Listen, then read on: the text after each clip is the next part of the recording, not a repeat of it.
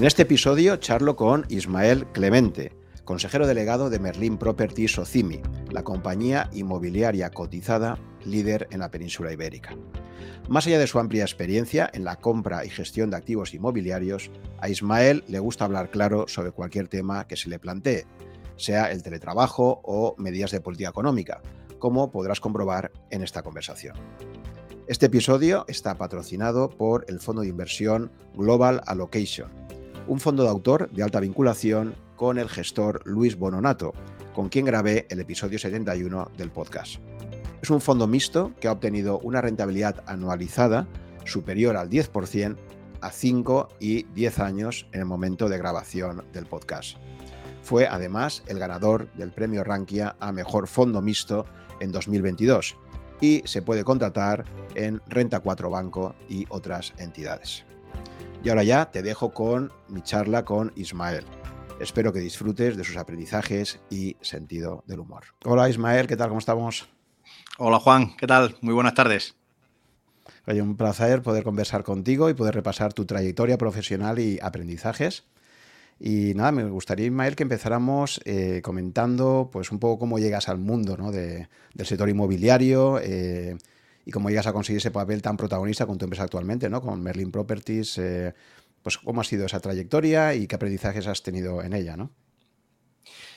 Pues he llegado, se podría intentar pergeñar algún tipo de explicación así como más atractiva, pero la realidad es que llegué a este mundo un poco por casualidad. Eh, trabajaba en un banco de inversión eh, en el pool de corporate finance generalista, haciendo, pues, en aquella época, año 96, haciendo un poco de todo, de, a veces financiaciones, a veces advisory, a veces inversión de balance del propio banco. En aquella época eh, no estaba separada esa actividad del advisory, luego ya sí que se separó y, la actividad de inversión se, se hacía ya con capitales ajenos. Y, bueno, en un determinado momento, después de un par de años en el pool, eh, había que elegir. Había que elegir un grupo para especializarse y empezar a hacer una, sola cosa. Yo tenía claro que lo que más me divertía era la inversión de principal, o sea, en, régimen de capital riesgo o en régimen core, eh, dependiendo del, del, horizonte de inversión y del grado de uso de apalancamiento, etc. Y entonces, mm, bueno, pues había un otro asociado que era más antiguo que yo, en, en, sentido militar de la palabra, y entonces eligió primero y se quedó el grupo de Private Equity generalista, que era un poco el que yo hubiera pedido. Y al no poder coger Private Equity generalista, dije, bueno, pues Private Equity inmobiliario. Entonces me metí en el grupo de, inversión directa de Private Equity inmobiliario y ahí me pegué eh, pues ya el, el, resto de mi vida profesional eh, dentro de, ese grupo financiero. Unos años después nos compró un gran banco alemán eh, y bueno, pues eh, se expandió muchísimo el ámbito de nuestras actividades porque hasta entonces al contar con un balance relativamente pequeño, con una captación de fondos relativamente pequeña, hacíamos eso, operaciones de capital riesgo, tomábamos un poquito más de riesgo en, la, en la, curva de riesgo-retorno, nos íbamos un poquito más arriba y a la derecha eh, pero cuando ya pasamos a formar parte de Deutsche, pues pasamos también a hacer operaciones de value added, de core y de core plus, con lo cual aprendí a gestionar otros ciclos de inversión diferentes con menos uso de apalancamiento, mayor horizonte de inversión, retornos exigidos menores y tipo de eh, capital inversor eh, más tranquilo, menos dado al, al, retorno extremo. ¿no? Entonces, bueno, mm, pude probar un poco todo y, luego pues me ha servido bastante en mi, en mi experiencia eh, profesional posterior. Si damos un paso atrás, me gustaría que, a ver, porque tú estudias eh, Administración y Dirección de Empresas, creo, ¿no? Y, eso es muy amplio, o sea, toda la temática económica es muy amplia, ¿no? ¿Por qué decides, o sea, qué, te atrae del mundo financiero para acabar ahí en un banco de inversión, ¿no? Podrías haber optado por otras opciones, etcétera, ¿no? Entonces, digamos, antes, de entrar aterrizando en inmobiliario, me gustaría saber por qué acabas en un banco de inversión primero, ¿no?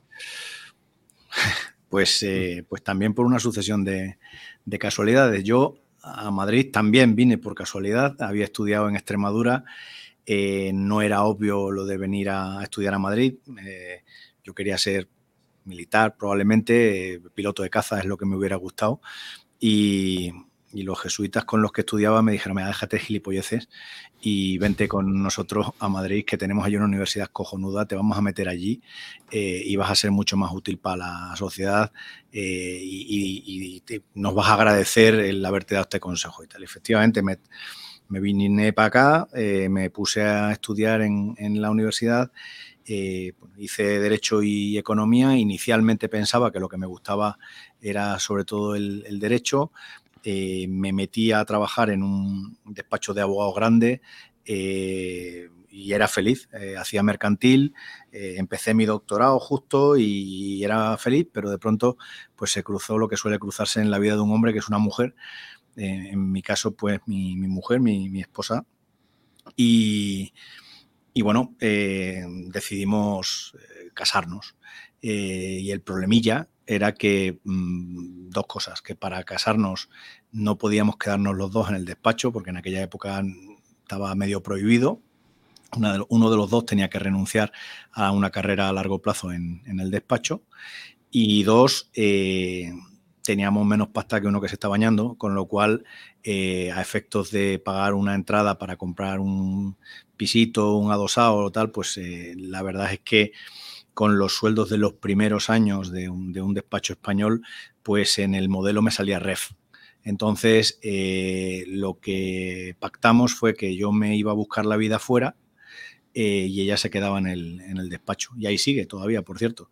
Y, yo, para buscarme la vida fuera, lo que más me llamaba la atención por lo que había visto a mis compañeros de carrera hacer era banca de inversión porque veía que se pagaba muy bien, eh, que aprendía ah, un montón, eh, que los eh, horarios de trabajo eran exigentes, que el grado de exigencia física y psíquica era exigente, era alto, pero también que, bueno, pues que se progresaba. Y en aquella época, yo viniendo de un entorno rural, pues obviamente para mí la, mi, mi preocupación mayor era siempre el progresar y profesionalmente, etc. Entonces hice algo muy típico en estos sitios, que es ver con los clientes financieros con los que en aquel momento estaba trabajando en operaciones si me podía eh, eh, acomodar en alguno. Y tuve la suerte de que estaba haciendo una operación de sale and leaseback con un banco de inversión americano que se llama Bankers Trust y tenía un compañero de la carrera que, que estaba ahí trabajando en Bankers.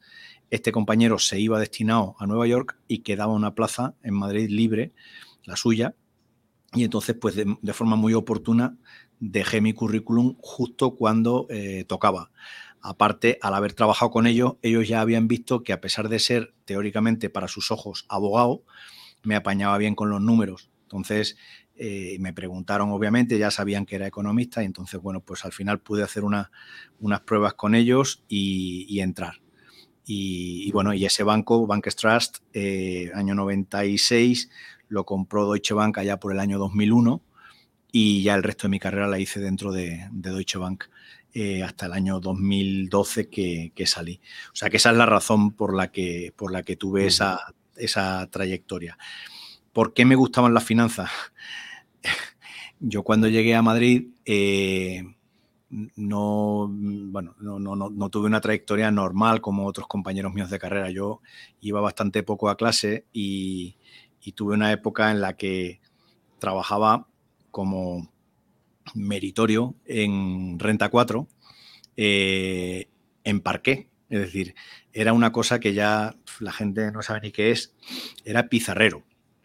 Entonces me metía con una, pizza, me metía con una pizarrilla en los corros y apuntaba los cruces de operaciones de, mi agente, ¿vale? Del, que tocase en ese día, cada corro lo, lo, cogía un agente diferente de Renta 4 eh, y entonces pues yo apuntaba, pues oye, Eduardo ha cambiado 5.000 Matildes con Usera y Morenés eh, y entonces luego por la noche tenía que hacer unas boletas de colores para cuadrar a mano eh, las operaciones y saber, para poder chequear con la contraparte que él efectivamente también había entendido el otro pizarrero que me había vendido su agente 5.000 Matildes a, a, mí. Entonces, bueno, había montón de errores, había una cuenta de cuadres, aquello era un, mundo financiero bastante eh, prehistórico, pero, pero me gustaba más que comer con los dedos. Lo que ocurrió es que empecé a hacer algo de, gestión eh, externa para, pues para padres de amigos y amigos y tal y cual. Y un buen día Saddam Hussein se metió en, en Kuwait y, me, me arregló eh, la parte baja de la espalda para un tiempo.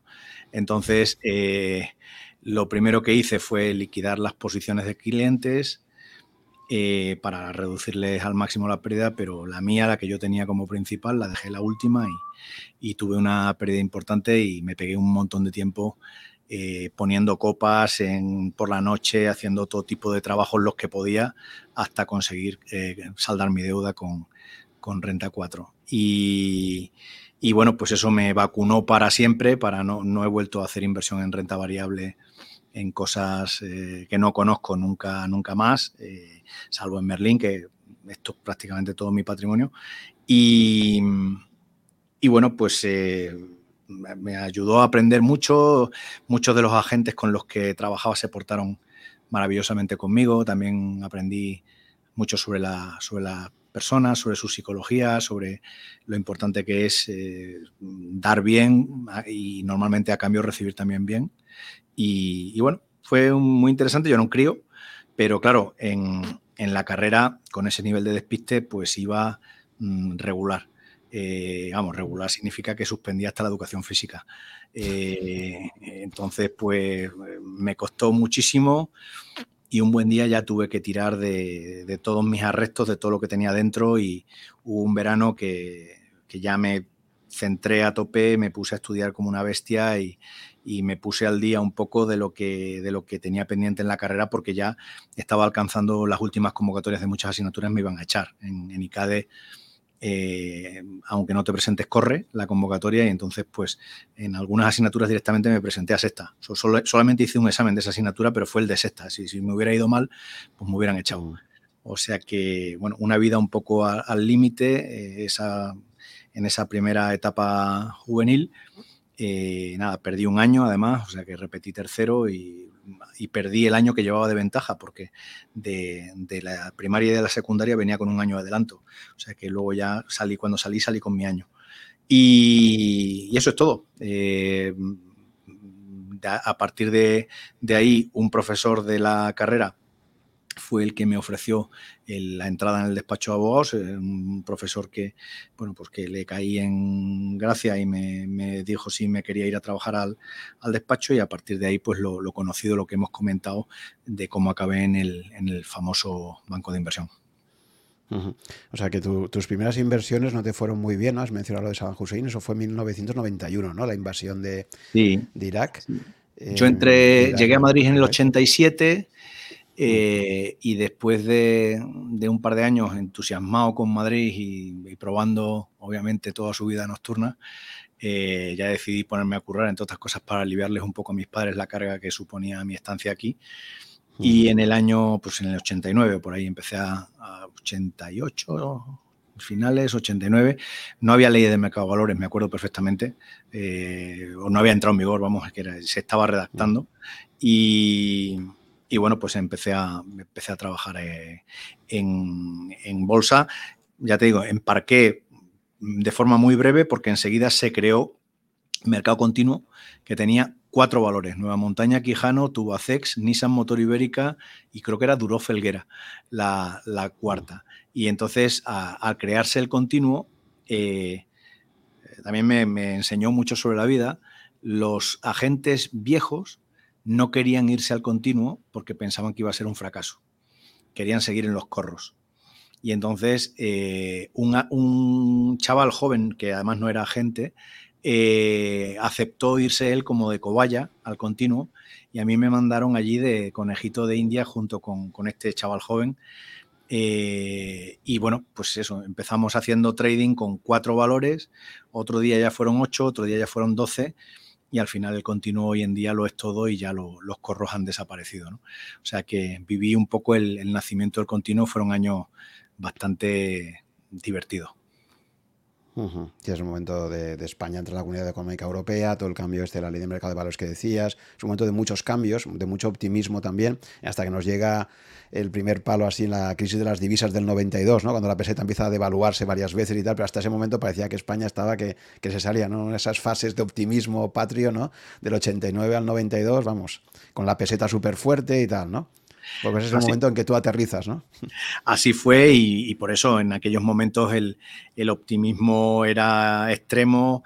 Eh, bueno, el, propio mundillo este de los, de los agentes, pues eran todos como eh, muy a la, remedando las películas de Wall Street, eran todos como muy amos del universo, mucha moto gorda, mucho coche bueno, mucha vida al límite y yo era pues el botones. Era un niño con pantalones cortos que, les ayudaba a ellos en todo. Eh, a, veces en irle a por unos trajes al tinte, a veces en traerles comida de, una pizzería, ¿no? Eh, y a cambio, pues yo era como su mascota, me, trataban todos estupendamente, me querían mucho, yo a ellos, y, ahí fui aprendiendo un poco la, profesión. Y en el 91, pues, pues un día que solo recuerdo que, que eh, me había quedado durmiendo un poco más porque la noche anterior había salido, eh, pues eh, de pronto, ¡pum!, llegó la invasión de, de Kuwait y, y, de pronto los mercados se fueron abajo. Entonces corrí todo lo que pude, llegué a la oficina y, lo que me dio tiempo fue básicamente a deshacer las posiciones de, la gente que no era yo, de terceros, y para intentar minimizar en ese momento la, pérdida, cristalizarla, pero minimizarla. Y, pero el mercado continuó cayendo, cayendo, cayendo y para cuando, cuando ya pude deshacer la mía, pues, ah, pues estamos hablando de cuatro chavos de, aquel, de la época, pero bueno, cuatro chavos que para mí eran muy importantes porque mis ingresos eran eh, ninguno, o sea, era mm, nada, muy poco. Entonces, pues, en fin, aprendí con sangre. O sea, que básicamente perdiste todo tu, dinero invertido, ¿no? La, mayor parte, ¿no? Lo perdí todo, no solo perdí todo, sino que eso, que como, como tú en, en, aquella época se liquidaban las operaciones los viernes a las 12 de la mañana.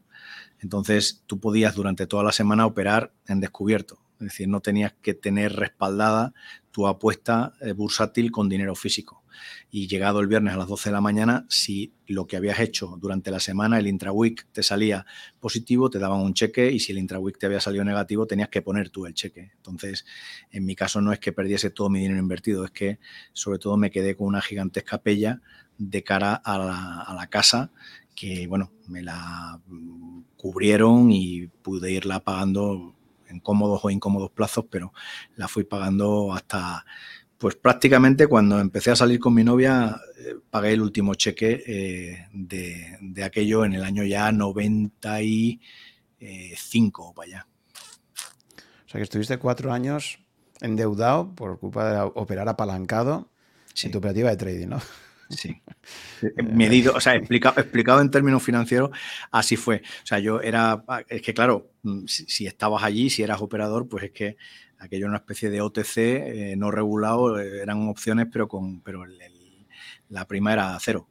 Lo que pasa es que, bueno, pues eh, luego había que liquidarla por diferencia. Y, nada, pues un, un auténtico desastre. Pero bueno, estuvo bien, aprendí muchísimo y, y que, claro, porque normalmente me gusta mucho investigar cómo cambia el marco intelectual a la hora de entender el mundo de la inversión desde que empiezas hasta, hasta el presente, ¿no? Tú venías de un pueblo extremeño, creo que tus padres eran maestros y tal, ¿no? Y yo creo que todo, cuando vienes del mundo agrario, si algo que le tienen muy claro a los agricultores es que si tienes cinco, gástate máximo cuatro. Nunca te gastes más de lo que tienes, ¿no? Pero veo que tú llegas a Madrid y dices, no, lo mío es el apalancamiento aquí, me endeudo y como soy tan listo, ¿no? Voy a, voy a batir al mercado, me voy a forrar y tal. O sea, que pillas dinero prestado para poder operar, ¿no? Que siempre es lo, más peligroso de todo, ¿no? Ten en cuenta que en aquella época eh, que no había ni legislación al respecto. Entonces, si, si estabas, eh, si eras operador, pues es que gran parte del trading que se hacía hoy en día estaría tipificado como front running. Eh, entonces, bueno, pues, ¿qué hacías? Eh, operabas durante la semana y te había sacado para el fin de semana, el viernes a las 12 de la mañana te daban un cheque y el cheque eran 6.000 pesetas. Pues con 6.000 pesetas te pagabas el fin de semana. En aquella época y de estudiante y tal, pues obviamente era, era dinero. Había eh, semanas en las que perdía no muchas, porque ya te digo, tenías esa ventaja de estar allí operando, con lo cual tú estabas viendo, no había estadísticas en aquel momento, pero tú sí estabas viendo los volúmenes que tenía una determinada acción. Y sí estabas viendo, por ejemplo, si estaba entrando dinero, si se estaban ampliando el bidask o se estaba cerrando el bidask, si había más volumen, más repetición de operaciones. Más o menos de dónde venían esas operaciones, si eran extranjeras o nacionales, si eran minoristas o mayoristas, y con todo eso te podías formar decisiones de, inversión, decisiones de inversión de cortísimo plazo, como te digo, intraweek, y bueno, pues, y, bueno, cuando palmabas, pues palmabas eh, mil pesetas o dos mil pesetas que eran las que habías ganado la semana anterior, con lo cual, bueno, pues más o menos te salía siempre a, siempre te salía acreedor y con eso pues iba, ibas viviendo. Y cuando coges, claro, lo más peligroso cuando empiezas a invertir en el mundo financiero y no tienes experiencia previa es que cuando coges un momento de mercado donde la trayectoria es alcista, todo el viento va a favor y empiezas a operar y es muy joven, pues tiendes a pensar que eres muy listo, que fíjate esto, con lo bien que me va. O sea, no sabes diferenciar qué parte hay de suerte de aprovechamiento del timing del mercado en ese momento y qué parte hay de verdadero talento, ¿no? De, o de conocimiento de los mercados, ¿no? es una, aquel, aquel periodo, yo recuerdo que el 89-92, como decíamos, es un periodo donde entran muchísimas inversiones en España. España se incorpora al sistema monetario europeo la peseta, eso le da mucha tranquilidad a los inversores, un poco como luego lo que vino con el 99, ¿no? A partir del euro, que vivimos un periodo de expansión brutal, ¿no? Del 99 hasta el 2008 pues eh, ese periodo 89-92 eh, también es un poco ese periodo ¿no? de, mucho optimismo en España que decíamos antes, de entrada de inversores internacionales, entonces todo, claro, todo iba a favor, ¿no? De alguna forma. Y, es, eso es, peligroso. Es literalmente como lo, como lo dices, de hecho, eh, fíjate cuál era mi visión del mundo en la época, que en vez de haber mostrado interés siendo tan joven, pues por, un análisis fundamental de, de, los, de los valores, lo que realmente me llamó la atención en aquel momento y a lo que me dedicaba al principio con una escuadra, un cartabón y un compás y luego después con un programa que se llama CompuTrack era hacer análisis técnico. Entonces yo estaba todo el puñetero día con, que nadie se me enfade, pero, pero mm, claro, es que ahora ya con la perspectiva, pues con las chorradas esas de la bandera, el hombro cabeza a hombro, el, eh, el sobrevendido, el sobrecomprado, el, la media móvil, el, me, pasaba la vida entera, ya te digo, al principio de forma completamente pedalera, con un lápiz y, los gráficos de expansión. ¿Te acuerdas aquellos de que yo creo que todavía expansión algunas veces los hace de Odar, me parece que se llamaba el, señor, eh, los gráficos de expansión y me hacía yo allí mis calculiños hasta que un buen día eh, una de estas personas con las, a las que le ayudaba a, a invertir algo, dinero pequeño y tal. Y como iban ganando mucho y estaban muy contentos conmigo, pues el tío me compró un ordenador y, una licencia de CompuTrack y empecé a hacer eh, análisis técnico ya de una forma un poquito más eh, reglada, pero bueno, en realidad era lo mismo. El CompuTrack era lo mismo, solo que con un grafiquito de colores en un ordenador que obviamente resultaba muchísimo más chulo y cuando alguien venía y te miraba por encima de los hombros lo que estabas haciendo, le parecía súper profesional, pero en realidad era la misma tontería de, que habíamos estado haciendo con, ante, anteriormente con, con la regla y la escuadra y el cartabón. O sea que tú empiezas basándote en análisis técnico, crees que es capaz de predecir los movimientos del mercado y llega ese momento que te pegas la gran castaña, te quedas ahí endeudado, te toca estar varios años purgando esto y, decides que, esto de operar en bolsa haciendo trading y tal no es lo tuyo, ¿no? O sea, ¿te llevas ese escarmiento o, volviste a tener en algún momento durante los 90, ¿no? Nunca más. Ahí se, Ahí, se acabó mi historia con, la renta variable.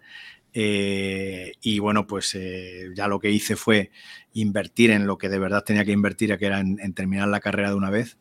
Eh, y empezar a currar. Y gracias a Dios que tomé esa decisión porque mm, en aquellos años también era muy fácil ser víctima de aquello, o sea, ser, una, ser un daño colateral de aquella exuberancia irracional que hubiera dicho Greenspan.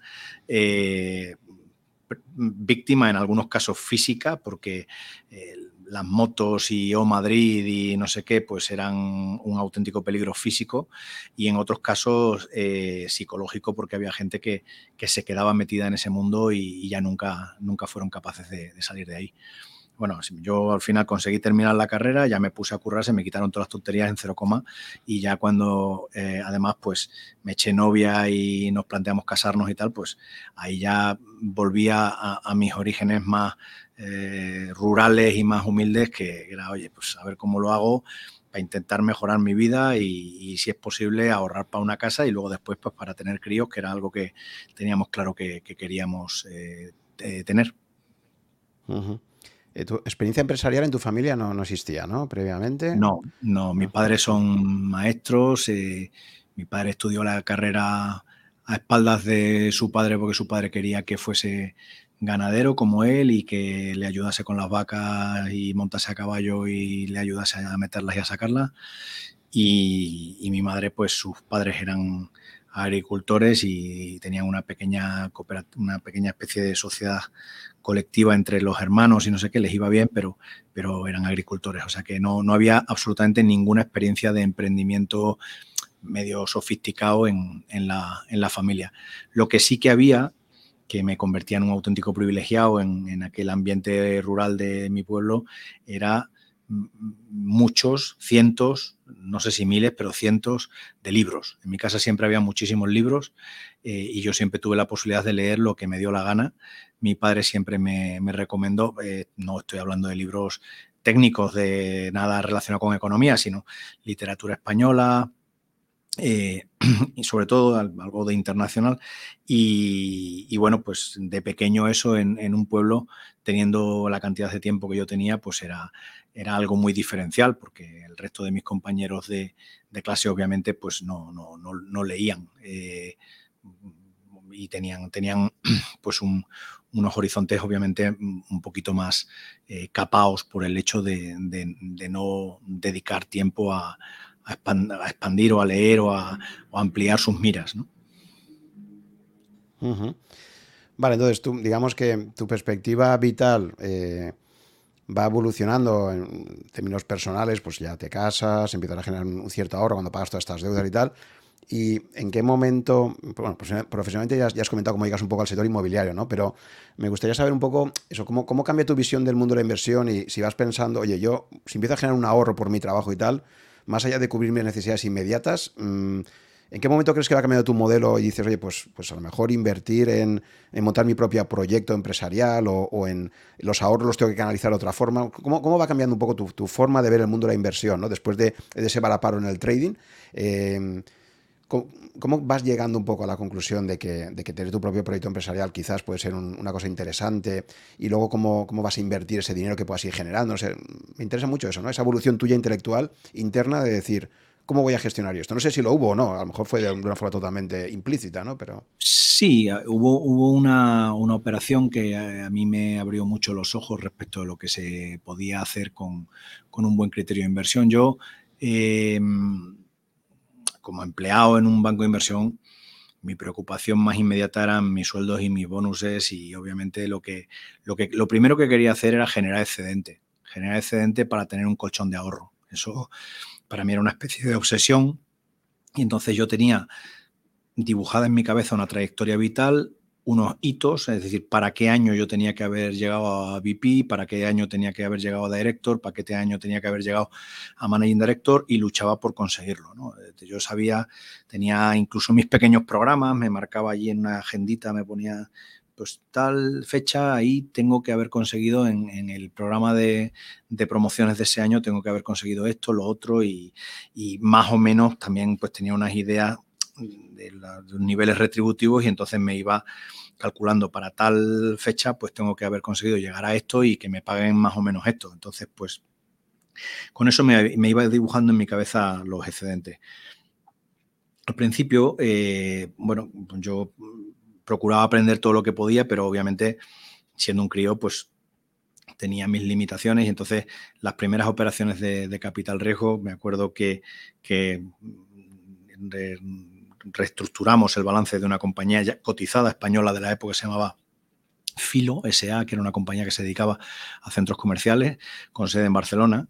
Y a mí me mandaron allí de consejero, yo tenía 27 siete años, una cosa así, y me fui para allá de consejero y, bueno, pues era una situación muy curiosa porque yo era un crío, pero un crío crío, y en el consejo se sentaban unos señores de Mondragón Corporación Cooperativa, que eran una gente súper seria y además con unas trayectorias vitales espectaculares. Luego había unos señores de unos fondos de pensiones daneses que también eran unos cracks. Eh, bueno, y, luego después eh, vino un inversor canadiense, Ivanhoe Cambridge, que, que también pues tenía un par de tíos allí con, obviamente, bragaos, ¿no? Y, yo, pues, eh, bueno, estaba con mi jefe, pero de la época que luego hemos sido compañeros, ha trabajado aquí con nosotros en España, eh, aprendía muchísimo de él, pero yo no crío. Eh, entonces, la primera vez que pensé que había un más allá en el mundo de la inversión fue un día que liquidamos, cuando liquidamos la compañía, eh, se liquidó un promote en favor del, que entonces era consejero delegado de la compañía. ¿no? Entonces, eh, al, pagarle el cheque al señor, dije, coño, pues esto quizá eh, hay que dedicarse a esto, porque si tú gestionas de forma ordenada, imaginativa y eres capaz de crear valor en la gestión de una empresa, aquí hay pasta a ganar. Y, bueno, pues tanta o más, probablemente más incluso en, un papel de gestor que eh, estando detrás eh, vía, vía carry, ¿no? Eh, bueno, aquello me llevó a pensar, parte de los, de los ingresos de aquella operación los reinvertimos en otras operaciones y hubo una en concreto que, fue un hotel que compramos en Barcelona, donde en, en, la operación inicial pues se metió con nosotros un chaval joven catalán que había sido abogado de, la empresa propietaria y que tenía inquietudes, muchas inquietudes, era un tío muy válido, muy listo y, puso, me acuerdo de aquella, puso como 700.000 euros de, inversión, que 300.000 eran suyos y 400.000 se los habían prestado su padre y su hermano. Entonces, cuando hicimos el, cuando hicimos el primer recap de aquella operación, que hicimos un por cuatro, eh, a diferencia de los inversores de corte institucional, que obviamente recogieron su dinero, dieron la gracia y se lo llevaron, este hombre eh, lo reinvirtió todo lo que había sacado, todo, otra vez. Y entonces, en la segunda vuelta de la operación, volvió a hacer otro por cuatro. Entonces, eh, pues joder, ya tenía 20 muchos años, casi 30 en la época o algo así, pensé, coño, esto es interesante. O sea, eh, el banco en aquella época no te dejaba eh, coinvertir en las operaciones, curiosamente, siendo empleado, cosa que luego cambió radicalmente y hoy en día es que casi te lo exigen, ¿no? Pero en aquella época no te dejaba. Y pensé, coño, pues esto es eh, interesante. Invirtiendo por fundamentales en algo que tenga sentido, se puede llegar a, hacer muy buenos retornos. Y aquello sí que me hizo pensar y a partir de ahí empecé a darle vueltillas a la cabeza de, de cómo enfocar eh, mis inversiones particulares y, qué hacer. Eh, bueno, luego, fast forward, aquello se vendió en el año 7. Eh, yo tuve la suerte de ir al banco con el business plan de octubre de 2006 relativo al año 2007. Yo ya llevé un business plan muy negativo con el mercado inmobiliario y España.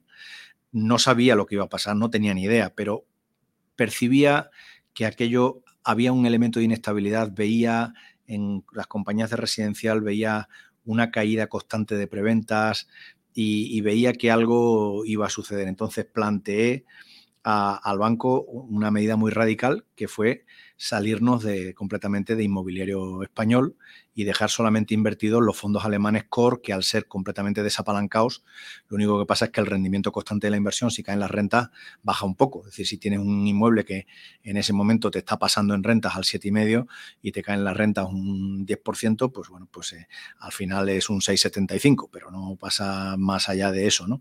Pero todas las inversiones value added y, y de private equity y tal, pues propuse de, deshacerlas, ¿no? venderlo todo y quedarnos líquidos. Eh, y el que entonces era mi jefe, que luego ha sido compañero nuestro muchos años, eh, me acuerdo que me, hizo un comentario muy eh, anglosajón y me dijo, la decisión que tomas hoy es una decisión valiente que le va a ahorrar mucho dinero a, tus inversores, pero te va a costar tu puesto de trabajo, porque más tarde o más temprano va van a pasar los años ya nadie se va a acordar de que tomaste esa decisión valiente y va a llegar McKinsey, eh, se va a estudiar el organigrama de tu chiringo en España y va a decir por qué coño tenemos ahí un managing director si ya no tenemos inmuebles. Con lo cual te van a despedir por, por haber hecho esto hoy. Y bueno, yo me acuerdo que le dije, bueno, pues David, si, si tiene que ser así, que sea así. Y efectivamente así fue. O sea, en el año 2012, eh, no, no inicialmente no relativo a mí, pero en el año 2012, eh, cuando ya España estaba en una situación terminal y todo el mundo anunciaba nuestra salida de la Unión Europea y de la Unión Económica y Monetaria, salida del euro y tal, pues, pues el banco eh, me pidió que hiciese una reestructuración del, equipo. Que no era una reestructuración, básicamente era una serie de despidos y yo pensaba que era completamente injusto porque con el costing con ratio que teníamos, que era un 30%, pues coño, eh, la organización se quedaba un 70% de nuestro valor añadido, pues, pero querían quedarse un 78%, entonces bajar el costing con ratio al 22%. Y yo pensaba que era una completa gilipollez y que para eso que empezaran por Estados Unidos, que el costing con ratio era un 300%, que nos costaba dinero todos los años la actividad en Estados Unidos. Pero ellos pensaban que Estados Unidos era un mercado core, España no y tal, un Cristo. Entonces, eh, para hacer la historia corta, dije, va, toma por culo, me fui a mi casa y no hago despidos. No voy a despedir a estos chavales que los he promocionado yo y que coño voy a despedir a estos tíos. Y me fui a casa. Lo que ocurrió fue que se metieron cada vez más en el charco, mandaron a unos tíos a intentar gestionar la oficina española, empezaron a hablar con los chavales para ver que tú siempre hemos creído en ti, vas a ser el próximo jefe, estas mierdas que hacen a veces los, anglosajones, y, la giñaron como mirlos, eh, el equipo dijo, estos tíos son unos impresentables, vámonos, y se fueron todos. Entonces, en el peor momento posible del ciclo económico español, el 12, me quedé sin curro sin curro y encima, cuando ya se fueron mis compañeros, pues encima sin curro y con responsabilidad sobre ellos. Porque yo por lo menos me había ido con una pequeña indemnización, pero mis compañeros se fueron dejando los carriles encima de la mesa, de forma más gallarda imposible. Entonces, bueno, pues lo que hice fue cogí la indemnización, la puse ahí en una especie de fondo común y bueno, pues vamos a montar una empresa y hasta que dure. Y así empezamos eh, en un mundo ya completamente diferente, que fue lo mismo que hacíamos antes, pero con la responsabilidad empresarial de que ya el garito era tuyo y las decisiones equivocadas o acertadas pues ya te se reflejaban directamente en tu, en tu patrimonio.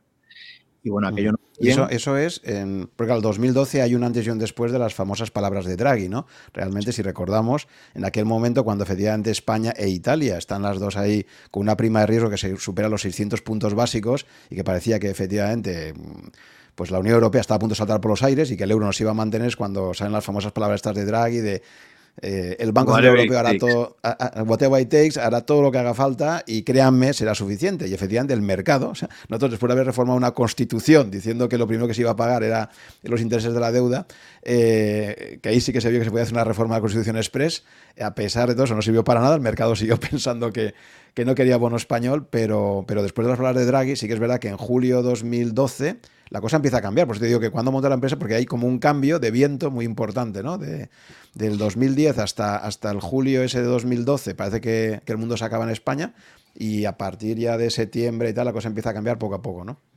Nosotros justo, o sea, yo salí en septiembre, mis compañeros en octubre, noviembre y, nuestro pequeño chiringuitillo lo teníamos montado el 20 de diciembre.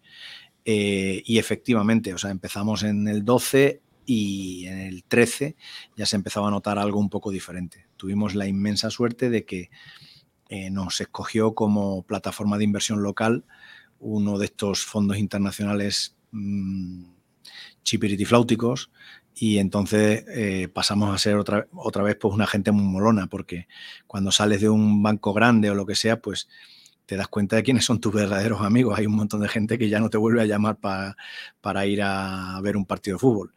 Eh, pero bueno, cuando, cuando salimos, ya te digo, en, abril del 13 o por ahí, empezamos a currar como una especie de plataforma local de inversiones para Blackstone y aquello fue eh, pues un antes y un después. A partir de ese momento, pues otra vez molábamos un montón y todo el mundo quería ser nuestro amigo. Entonces, eh, bueno, pues así estuvimos mucho tiempo haciendo inversiones para ellos de activo. Pero hubo un momento en que quisieron dar el salto al mundo proceloso este de los préstamos petados, de los non-performing loans. Y yo, como había trabajado en eso, eh, en el banco antiguamente, una época que me tocó cubrir Latinoamérica y, hacía Argentina, Chile, Brasil y tal, y había también ido algunas veces a México, había visto ya al banco trabajar en ese tipo de, operaciones.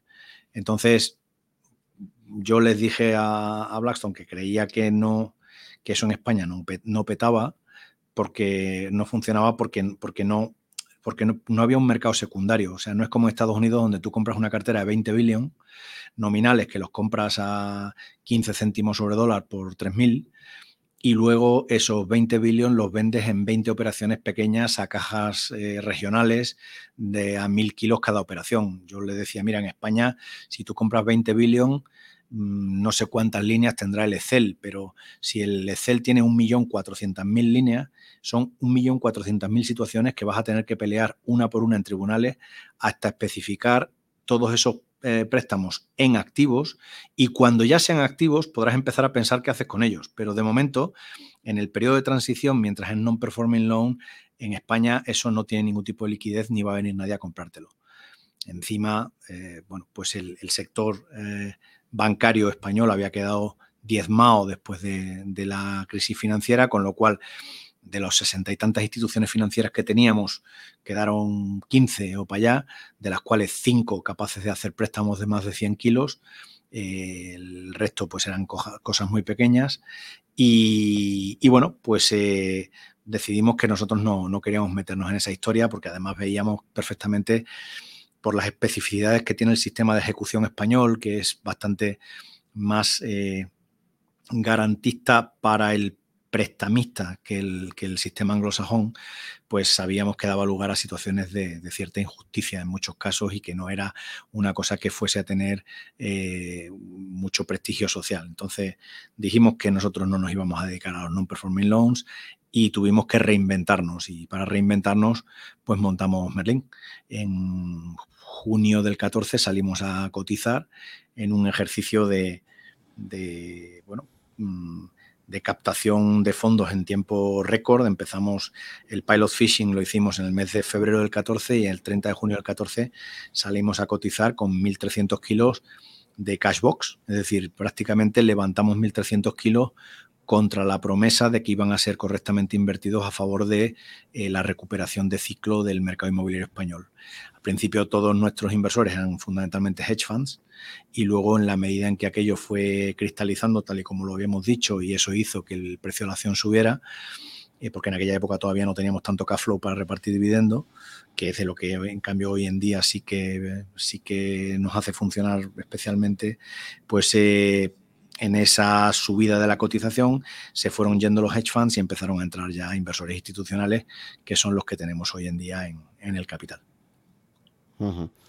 Si repasamos esa trayectoria tuya, habrás visto que la influencia que tienen los bancos centrales y los ciclos que crean ellos, ¿no? Con, los tipos de interés y todo esto. Tú ya dices que en el 2007 viste venir eh, de alguna forma o anticipaste que, ese largo ciclo que teníamos ya de, de crecimiento espectacular en el sector inmobiliario español provocado por los bajos tipos de interés europeos y, el interés que había en, invertir en España, ¿no? pues ahí hubo esa afluencia. No sé cómo viste un poco toda esa burbuja o si llegaste a pensar que era una burbuja o no realmente, pero tú sí que dices que en un momento determinado, 2007, dices creo que hay que parar las inversiones, ¿no? De alguna forma te veo un poco como la película esta de, Big Short, ¿no? La, la, gran apuesta, uno de estos que se pone un poco en contra del mercado, ¿no? Y, ojo que esto Ojalá me hubiera puesto corto. No, no, no, me puse corto. No, lo que sí que ocurría es que en los años anteriores eh, sí que había sido eh, de forma, digamos, informal. Yo ayudaba al banco, a Deutsche en España, con sus posiciones de crédito y por lo menos habíamos evitado completamente que Deutsche se metiera en operaciones de residencial.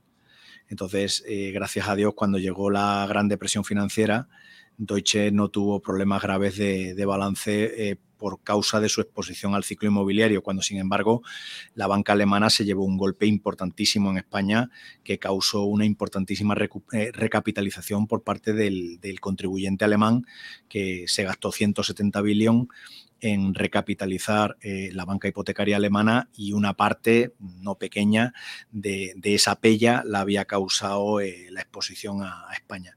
Al menos Deutsche eso lo evitó y, yo también en la actividad previa de, inversión en régimen de principal de capital riesgo había evitado siempre las promotoras eh, residenciales. O sea que al menos esa, esa parte fue, fue buena. Yo no podía prever lo que, lo que iba a suceder, mucho menos sobre todo la confluencia de la crisis inmobiliaria con la financiera. Eh, eso yo no podía entenderlo, no podía preverlo. Lo que sí que veía es que la inmobiliaria eh, sí que venía porque eh, veía ya eh, que temblaban las piernas a, las preventas, veía que la línea de ingresos futura estaba completamente eh, comprometida y sin embargo la línea de gasto futura iba a estar inmediatamente comprometida en sentido contrario también en cuanto la inflación que ya empezaba a sumar en el horizonte motivase un cambio de política de tipos, ¿no? que en aquel momento ya hubo un pequeño experimento monetario, se subieron los tipos, lo que pasa es que esa subida de tipos lo que hizo fue agravar aún más eh, la, gravedad de, aquella, de aquella crisis. Eh, bueno, pues eso fue lo que no, no, no tampoco me dio para más. Y, desde luego no, mm. no, no, me puse contrario, ni hice shorts, ni nada por el estilo. Mm. Simplemente me limité a sufrirla como cualquier españolito eh, y, a recibir todos los días algún email de algún compañero que se había quedado sin curro o lo que sea, que era, era todos los días por la mañana cuando abrías el ordenador te tragabas un sapo, porque siempre era problema, siempre pasaba algo, siempre había alguien que te pedía ayuda, siempre había problemas a tu alrededor. No lo digo, pero viéndolo una trayectoria más larga, tú habías vivido a tus inicios profesionales, lo que decíamos, ¿no? Ese periodo 99, perdón, 89-92, inicial de mucho optimismo, luego llegan las cuatro devaluaciones de la peseta, tal, entramos en el euro, entramos en un nuevo ciclo alcista que tú vives ya profesionalmente también en primera línea, y luego llega y te comes ese periodo de crisis que, que va desde el 2008 hasta el 2012, ¿no? Y te lo digo porque cuando montas la empresa, vamos a entrar en un largo periodo que probablemente nadie se podía esperar, ¿no? Que los bancos centrales, tanto el Banco Central Europeo como la Reserva Federal, entraron en un larguísimo periodo súper expansivo ¿no? a nivel monetario, llegando a cosas tan aberrantes como tipos de interés negativos, ¿no? que parece que es algo que, que, los estudios económicos te dicen que eso no puede ser, que es como vulnerar la ley de la gravedad, aquí lo hemos vivido, ¿vale? Y te lo digo para conectar un poco con el presente, ¿no? Y pasamos de ese periodo larguísimo, desde el 2014, justo cuando montas Merlín, hasta el año pasado, hasta el verano del año pasado, donde pues hemos tenido ese viento a favor de unos tipos de interés absolutamente eh, ridículos, ¿no? Vamos, en términos históricos, sin, ningún tipo de comparativa previa. Y, entiendo que eso te habrá marcado mucho también pues, lo que es la evolución de la empresa en ese, contexto, ¿no? En principio muy favorable, de, de, tipos muy bajos, que de cara al mundo de la vivienda, pues, pues eh, evidentemente es algo que favorece muchísimo. Y, ahora de repente, pues claro, en este último año, ¿no? En estos últimos 14 meses, pues pasar a una subida de 450 puntos básicos y, cómo lo va a cambiar o puede cambiar todo eso el mercado, ¿no? Pero tú ya vienes de, haber vivido periodos similares, ¿no? De haber vivido largos periodos muy expansivos, como ese que decíamos de la entrada en el euro, y luego de repente, pues comerte esos cuatro años de fuerte crisis, ¿no? Entonces, eh, lo que quería preguntarte es un poco cómo, cómo si haces balance de toda esta evolución, ¿qué parte crees que tiene de influencia el contexto macro? en, el desarrollo de las empresas. Eh, si el hecho de que tú lances Merlin justo en el 2014, o sea, ese timing de salir cuando el mercado eh, se pone a favor, digamos, ¿crees que tiene influencia o al final crees que importa mucho más cómo gestionar la empresa, sea en el contexto que sea? ¿no? No, no, el, timing es absolutamente esencial. Nosotros la, el salir eh, o empezar a funcionar con un formato cotizado lo hicimos porque pensamos precisamente que el time to market iba a ser mucho más corto. O sea, si hubiéramos intentado levantar un fondo, eh, como te hacen obviamente un examen todos los inversores uno por uno, eh, te, se miran trayectoria, no sé qué, te hacen una investigación, es, muy gravoso en tiempo. Entonces, levantar un fondo lleva dos años. En cambio, pues nosotros empezando en febrero, en el mes del 30 de junio, teníamos 1.300 kilos en una cuenta bancaria corporativa para empezar a invertir en el, mercado español. Eh, entonces, nosotros decidimos eh, el formato eh, público, en el sentido anglosajón de la palabra, el formato cotizado, como forma de entrar más rápido al mercado, porque éramos conscientes de la situación histórica de alineamiento de astros que en aquel momento se producía.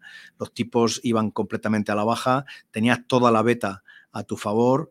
Eh, y si encima eras capaz de generar un mínimo alfa, pues eh, claro, los resultados eran espectaculares. Entonces, lo que hicimos básicamente fue conjurarnos entre nosotros para correr correr como leones todo lo que pudiéramos. Preparábamos, o sea, hacíamos eh, las adquisiciones de activos en aquel momento tan bajo de ciclo, las hacíamos como por grupos, o sea, dividíamos, nos dividimos los compañeros en grupos y cada grupo nos marcábamos unos targets y íbamos y comprábamos los activos, pero varios a la vez, eh, eh, cerrando en notarías en, por toda España, en, todos a la vez para intentar acumular el máximo número de activos que pudiéramos, porque sabíamos que años más tarde te ibas a alegrar de haber comprado esos activos en ese momento de, ciclo. ¿no?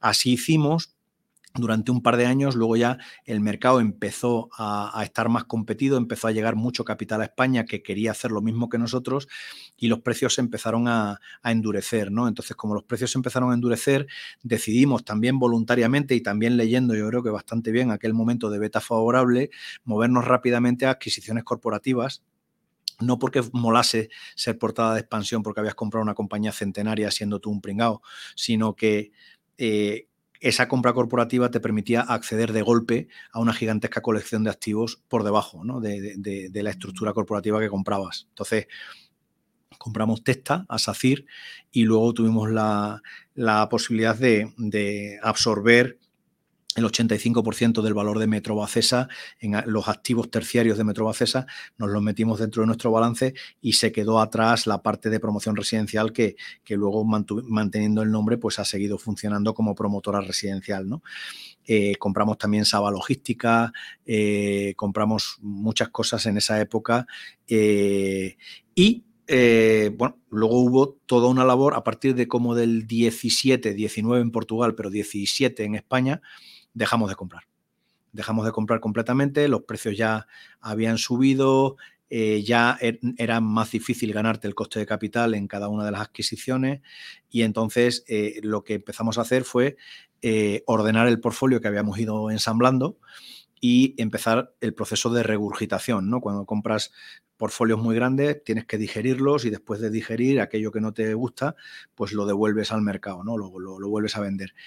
Eso junto con los activos que sí que eran de buena calidad, meterles inversión eh, para traerlos de vuelta a la vida y capturar todo su potencial de reversión, ¿no? Porque muchas veces esos activos, al venir de compañías que habían estado en dificultades, pues tenían rentas muy bajas, no por nada, sino simplemente porque eran activos un poco dejados de la mano de Dios a los que no nadie le había invertido para ponerlos bonitos, etcétera, etcétera.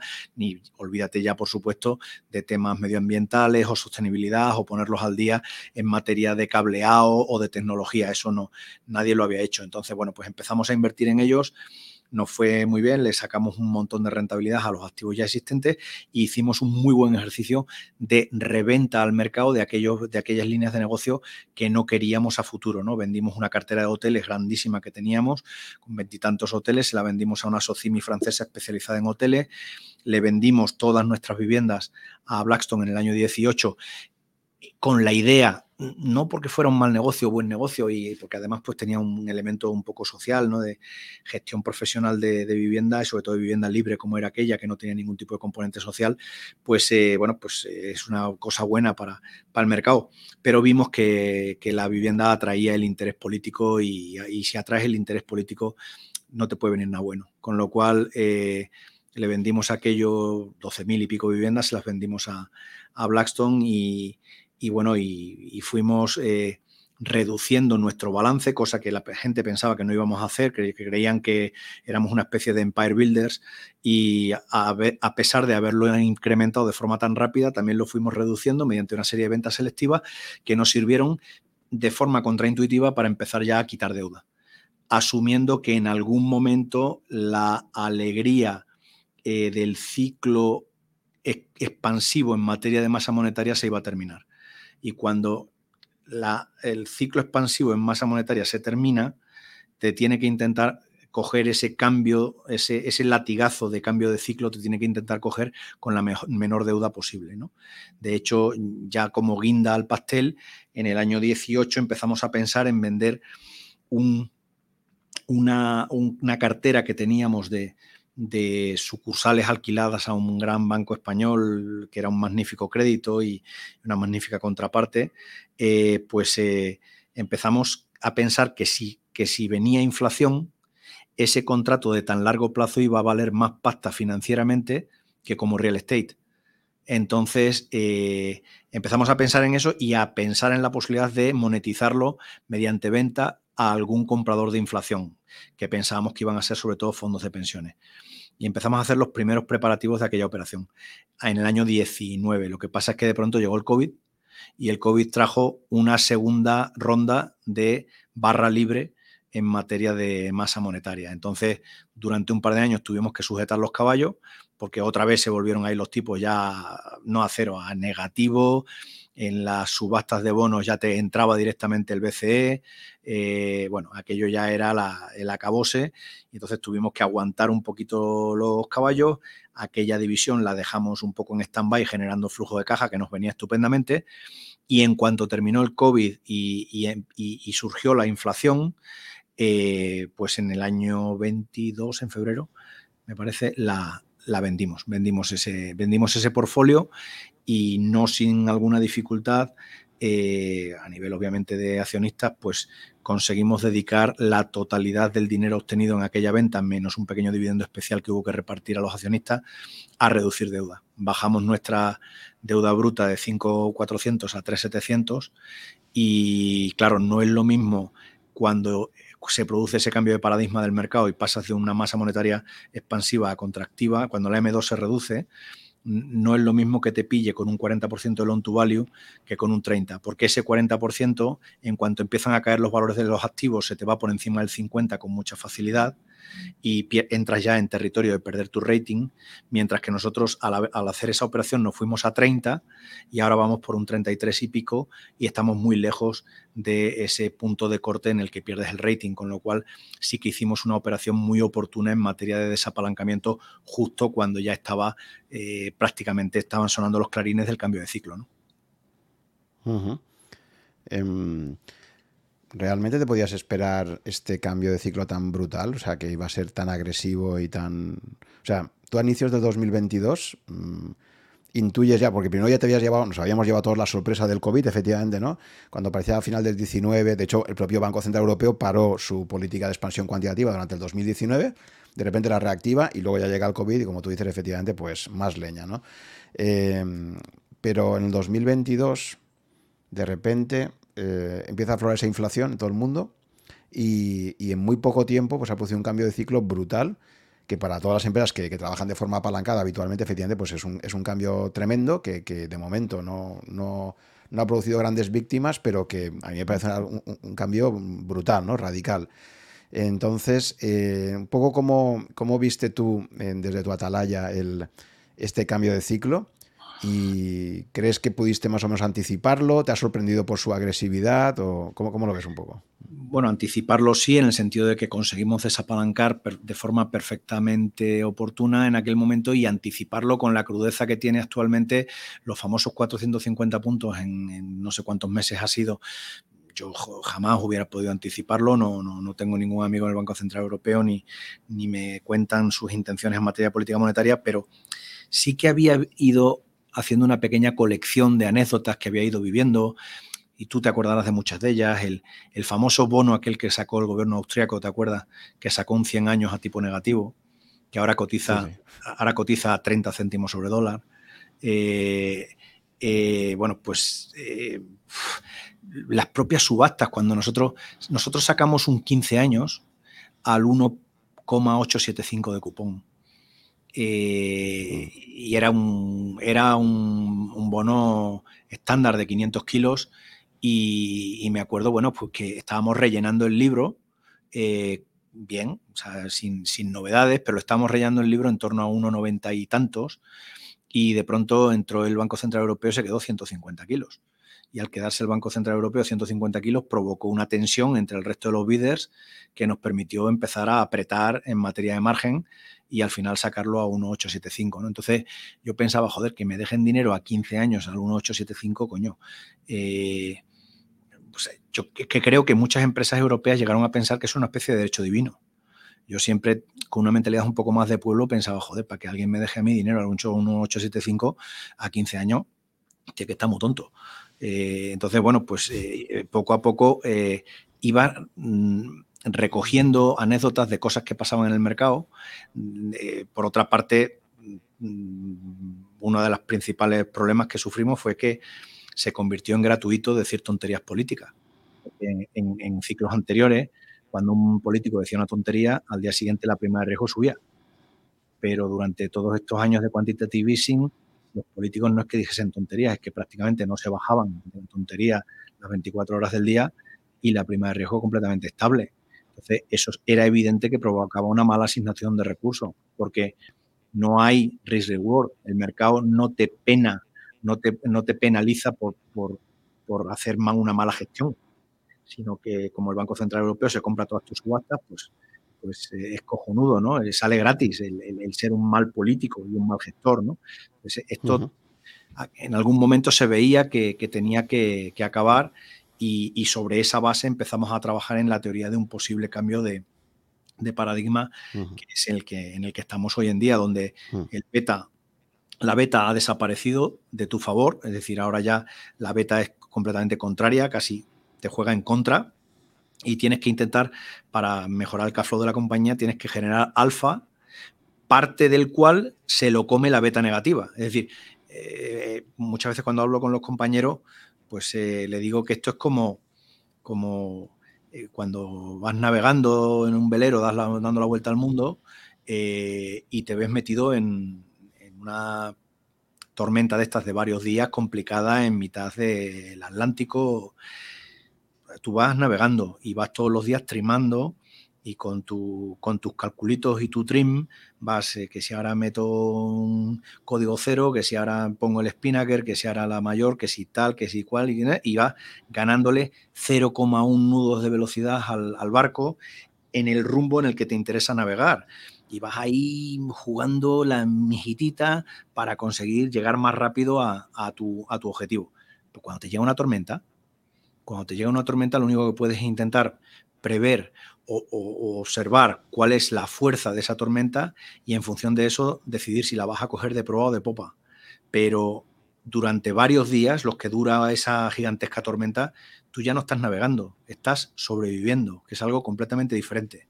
Y solo cuando termina la tormenta, muchos días después, haces un repaso de daños en el barco y reanudas despacito y después de reparar los daños, la navegación al rumbo al que ibas, intentas otra vez empezar el círculo virtuoso de ir ganando velocidad para reducir el tiempo de llegada, ¿no? Entonces, eh, en esa misma situación estamos ahora. Nosotros somos eh, financieramente, además, vivimos en España, somos, somos una colonia desde el punto de vista financiero. La metrópoli, obviamente, a día de hoy es Estados Unidos, aunque obviamente está habiendo una migración también en, favor de China o de otros, de otros países, pero bueno, sigue la formación de opinión todavía sigue siendo sobre todo anglosajona en Estados Unidos.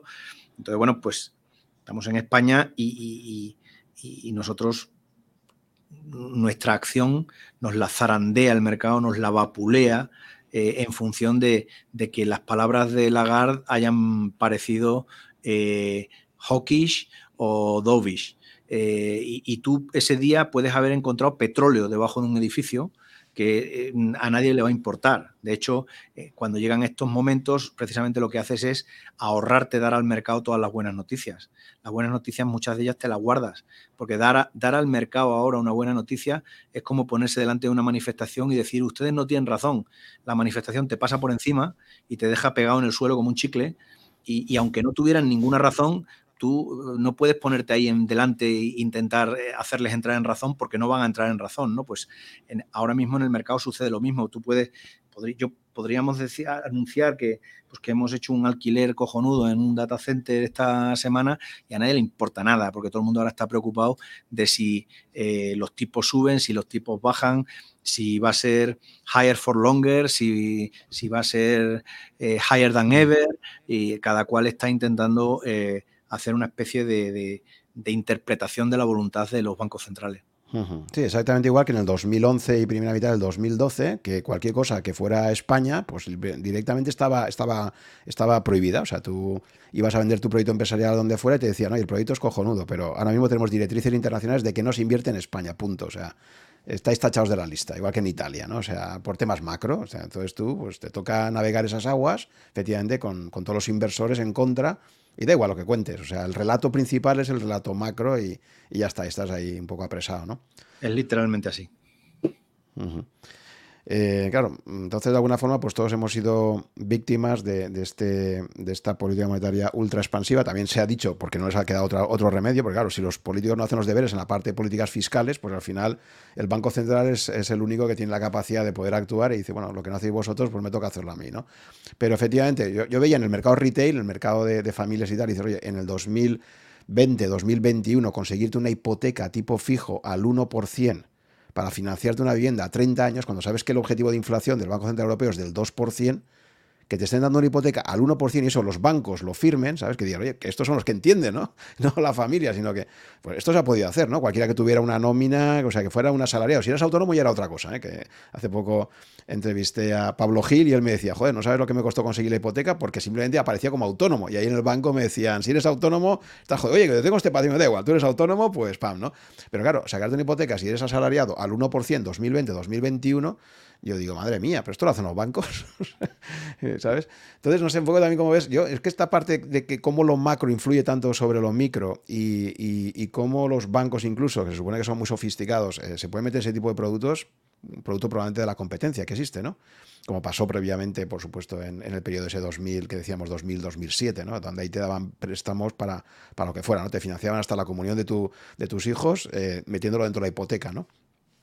Eh, ¿Cómo ves un poco, eh, eh, pues eso, ¿no? Lo que ha sido estos últimos 3, 4 años y cómo se ha impactado en la, empresa? Ya has comentado cómo os habéis ido adaptando.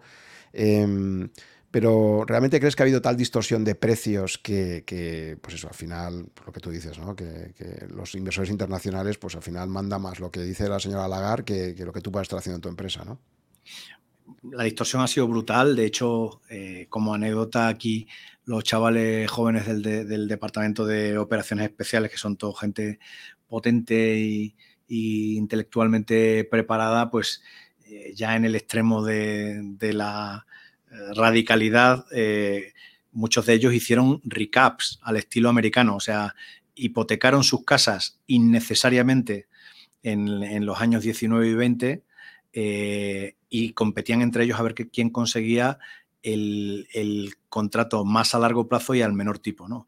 Ha ganado uno que consiguió un 0,85 a 30 años eh, y rehipotecó la casa y como él dice en sus términos, ¿no? obviamente la población no sabe nada de eso, pero en sus términos pues se sacó el equity varias veces eh, y con ese dinero ahora pues tiene un colchón y se dedica a invertir, pero en la casa puso una hipoteca al 0,85 a 30 años que tiene un servicio de la deuda bajísimo eh, y el hombre está encantado. Y, yo lo que, le, lo que le pregunto es, oye, porque ya para hacer la jugada redonda, porque no te vas al banco y le vendes la hipoteca de vuelta, porque te van a pagar 170 o 180 céntimos sobre dólar eh, y, pegas un pelotazo que, te, que te ríes del mundo.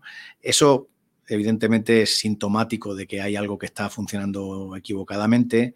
Otra cosa que fue muy curiosa es, después de años, por ejemplo, en nuestro sector, de cosas nuestras así, de, observaciones, pues en nuestro sector la logística era un sector completamente denostado por los inversores y olvidado.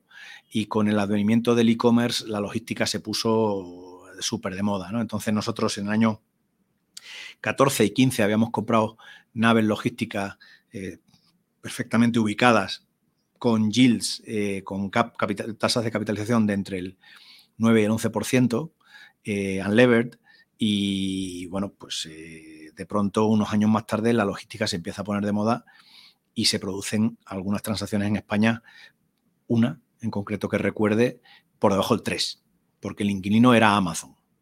Entonces, claro, yo decía, joder, pero vamos a ver, una nave industrial que se hace con prefabricados de hormigón y con acero y que se monta como un mecano y se ensambla en poco tiempo y tal, eh, tiene una obsolescencia técnica que es prácticamente impepinable, como mucho entre el año 20 y el 25 ya lo que vale es el suelo.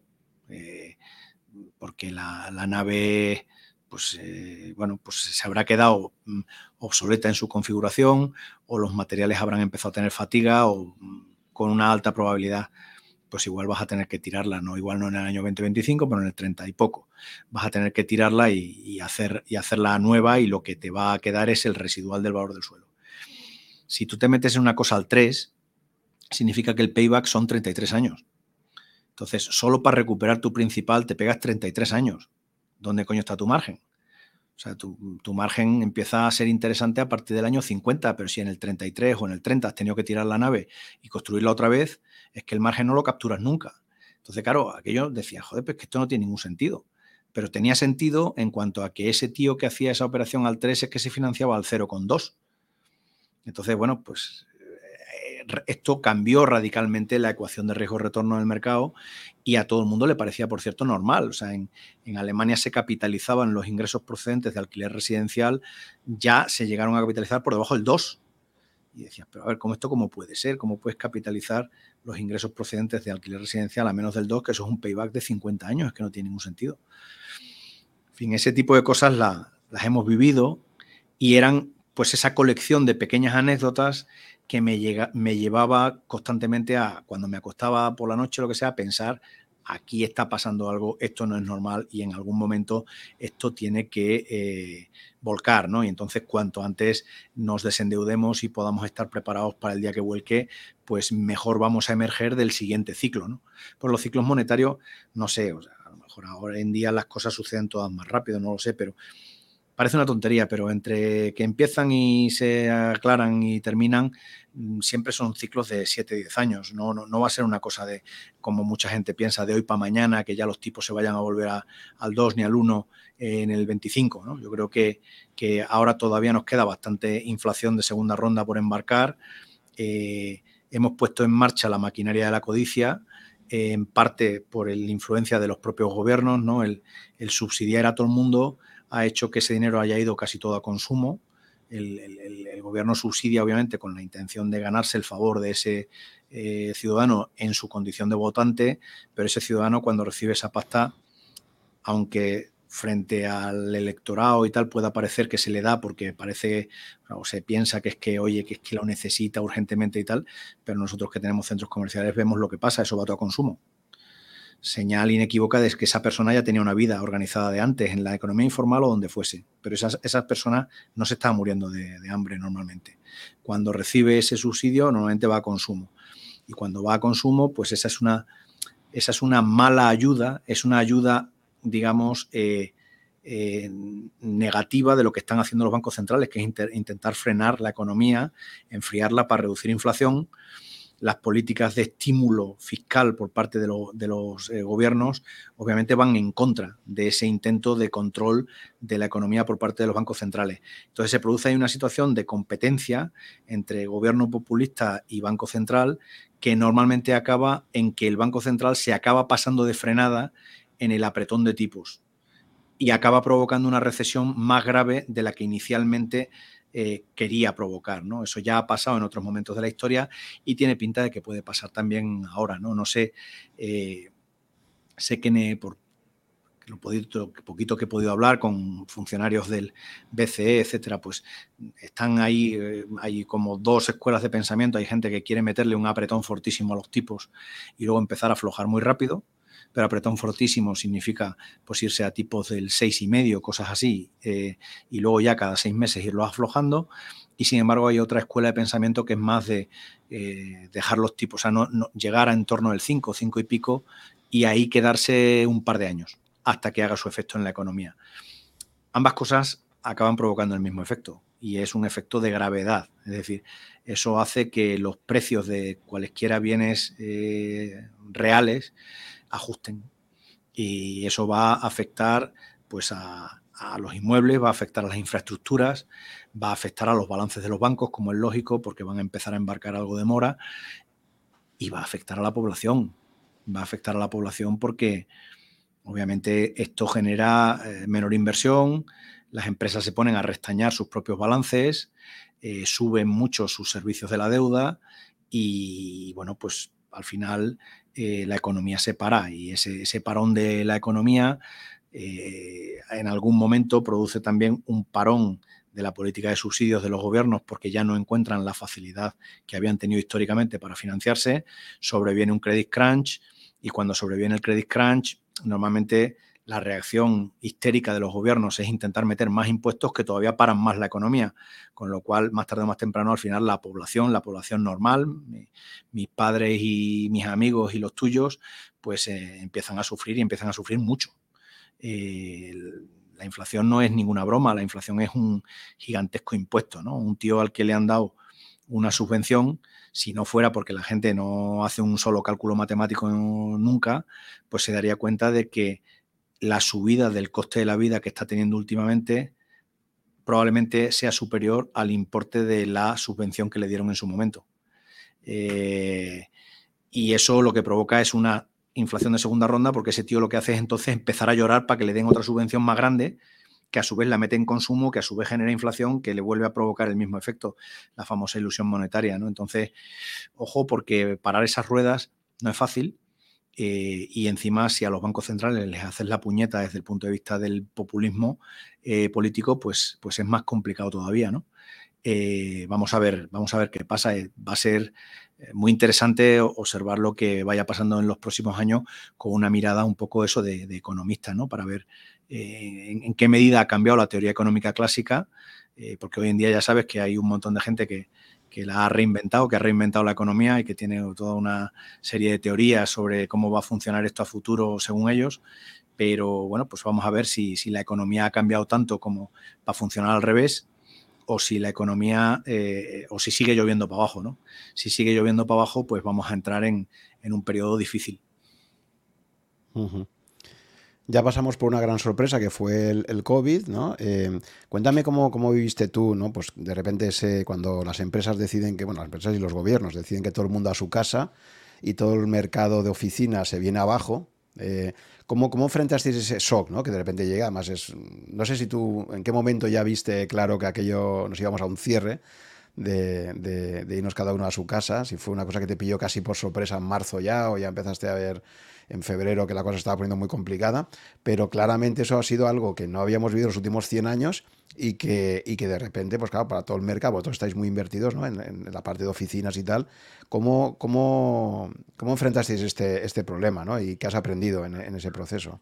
Pues mira, nosotros lo, eh, tuvimos la suerte de verlo relativamente pronto y en parte fue debido a, algo tan pedestre, pero tan maravilloso como es la intuición femenina. Mi mujer empezó a hacer acopio de alimentos, agua y tal eh, con muchísima antelación y empezó a hacer los preparativos para traerse al niño, que lo teníamos aprendiendo a decir Oxford con, eh, eh, chulería en, Inglaterra, se organizó y lo repatrió en un avión en cuanto pensó que se podía cerrar, se podían cerrar los respectivos países y menos mal que lo hizo, porque eh, un compañero y amigo cercano, eh, su hija ya vino por los pelos de un calvo de Inglaterra y algunos otros se quedaron a los famosos vuelos de repatriación de Iberia, que ya la cosa se complicó porque muchos de ellos vivían en el aeropuerto, hasta tanto Iberia los fue sacando de allí. ¿no? O sea, yo aquello lo, vimos relativamente rápido, eh, nos juntamos en la oficina, y había que tomar decisiones. Para una pandemia no te han preparado en la carrera. O sea, esto no tienes ni puñetera idea de cómo enfocarlo. O sea, y el que diga que sabe, miente, ¿no? Porque no somos médicos y porque no tenemos ni idea de epidemiología y no sabíamos realmente la gravedad de lo que venía, pero intuíamos que era algo bastante chungo. Entonces, lo que hicimos fue, eh, pues como en el toreo, ¿no? lo primero, parar, eh, después a la bestia, después templar, eh, antes de poder empezar a mandar, ¿no? Porque lo primero que tienes que hacer, obviamente, es hacerte con el control de la situación. Ese parar, en nuestro caso, fue eh, muy sencillo. Primero, todas las líneas de financiación disponibles dispuestas. Nos sentamos encima de una pila de caja como nunca antes habíamos tenido en, en la compañía. ¿no? Dispusimos todas las líneas y nos dotamos de liquidez para aguantar lo que hiciera falta. ¿no? Eso lo primero. Lo segundo, inmediata revisión de, gastos, política de gastos. Eh, bueno, que aquí en, una compañía como esta que tiene bastante poca grasa, tampoco hay mucho que rascar ahí, porque al final eh, el, overhead de esta compañía en relación con sus rentas es muy pequeño. Es una compañía que utiliza muy poco dinero de sus rentas para autoalimentarse. La mayor parte está diseñada para que la mayor parte vaya a su accionista. Y lo que sí que hicimos inmediatamente es una, una repriorización de todo el CAPEX. Este es el programa de CAPEX que tenemos para los próximos años. Pues oye, vamos solamente a aquellos activos que tengan desarrollo y obtención inmediata de flujos, se les sigue asignando recursos y si no, nos sentamos encima del cash y a esperar no vamos a hacer ningún desarrollo especulativo, no vamos a dedicar dinero a, nada que no tenga un ingreso seguro, porque tenemos que, digamos, maximizar nuestra obtención de flujo eh, de, nuestra, de nuestra actividad.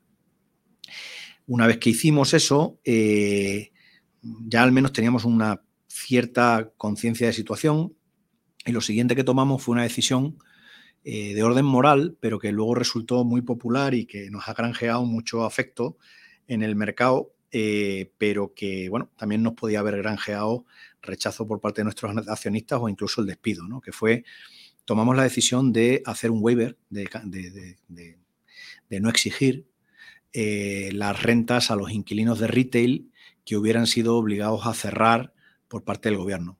Entonces el gobierno eh, o sea, nuestra, nuestra percepción era que eh, un señor que tiene una tienda en un centro comercial, la tienda es un elemento esencial de su obtención de flujo de caja y por tanto de su capacidad de pago de renta.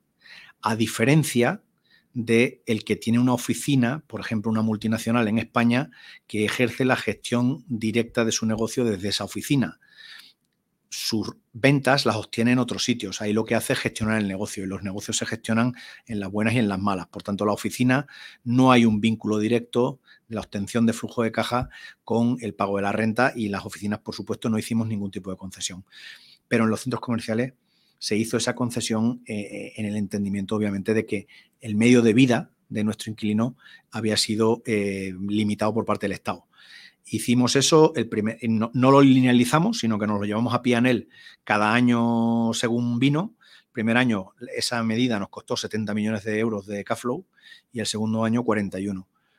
Pero a cambio, eh, lo que nuestros competidores franceses decían que era una política suicida y absurda y que los, los retailers nunca nos lo iban a agradecer, pues resultó todo lo contrario. Es decir, nosotros entramos con menos ocupación al COVID de la que salimos. O sea, nuestros centros comerciales entraron en el año 2017, estaban al 89 y pico, en el 20 cuando empezó el COVID estarían al 91, 92 y, actualmente pues vamos a terminar este año en un 96 y pico de, ocupación. Es decir, tenemos más ocupación ahora en nuestros centros de la que teníamos entonces y eso es debido a que se ha generado un especie como de relación de confianza con muchos de los inquilinos que piensan que, cuando vienen mal dadas también estamos ahí para pencar y para ayudar a, que, no, a que no se arruinen.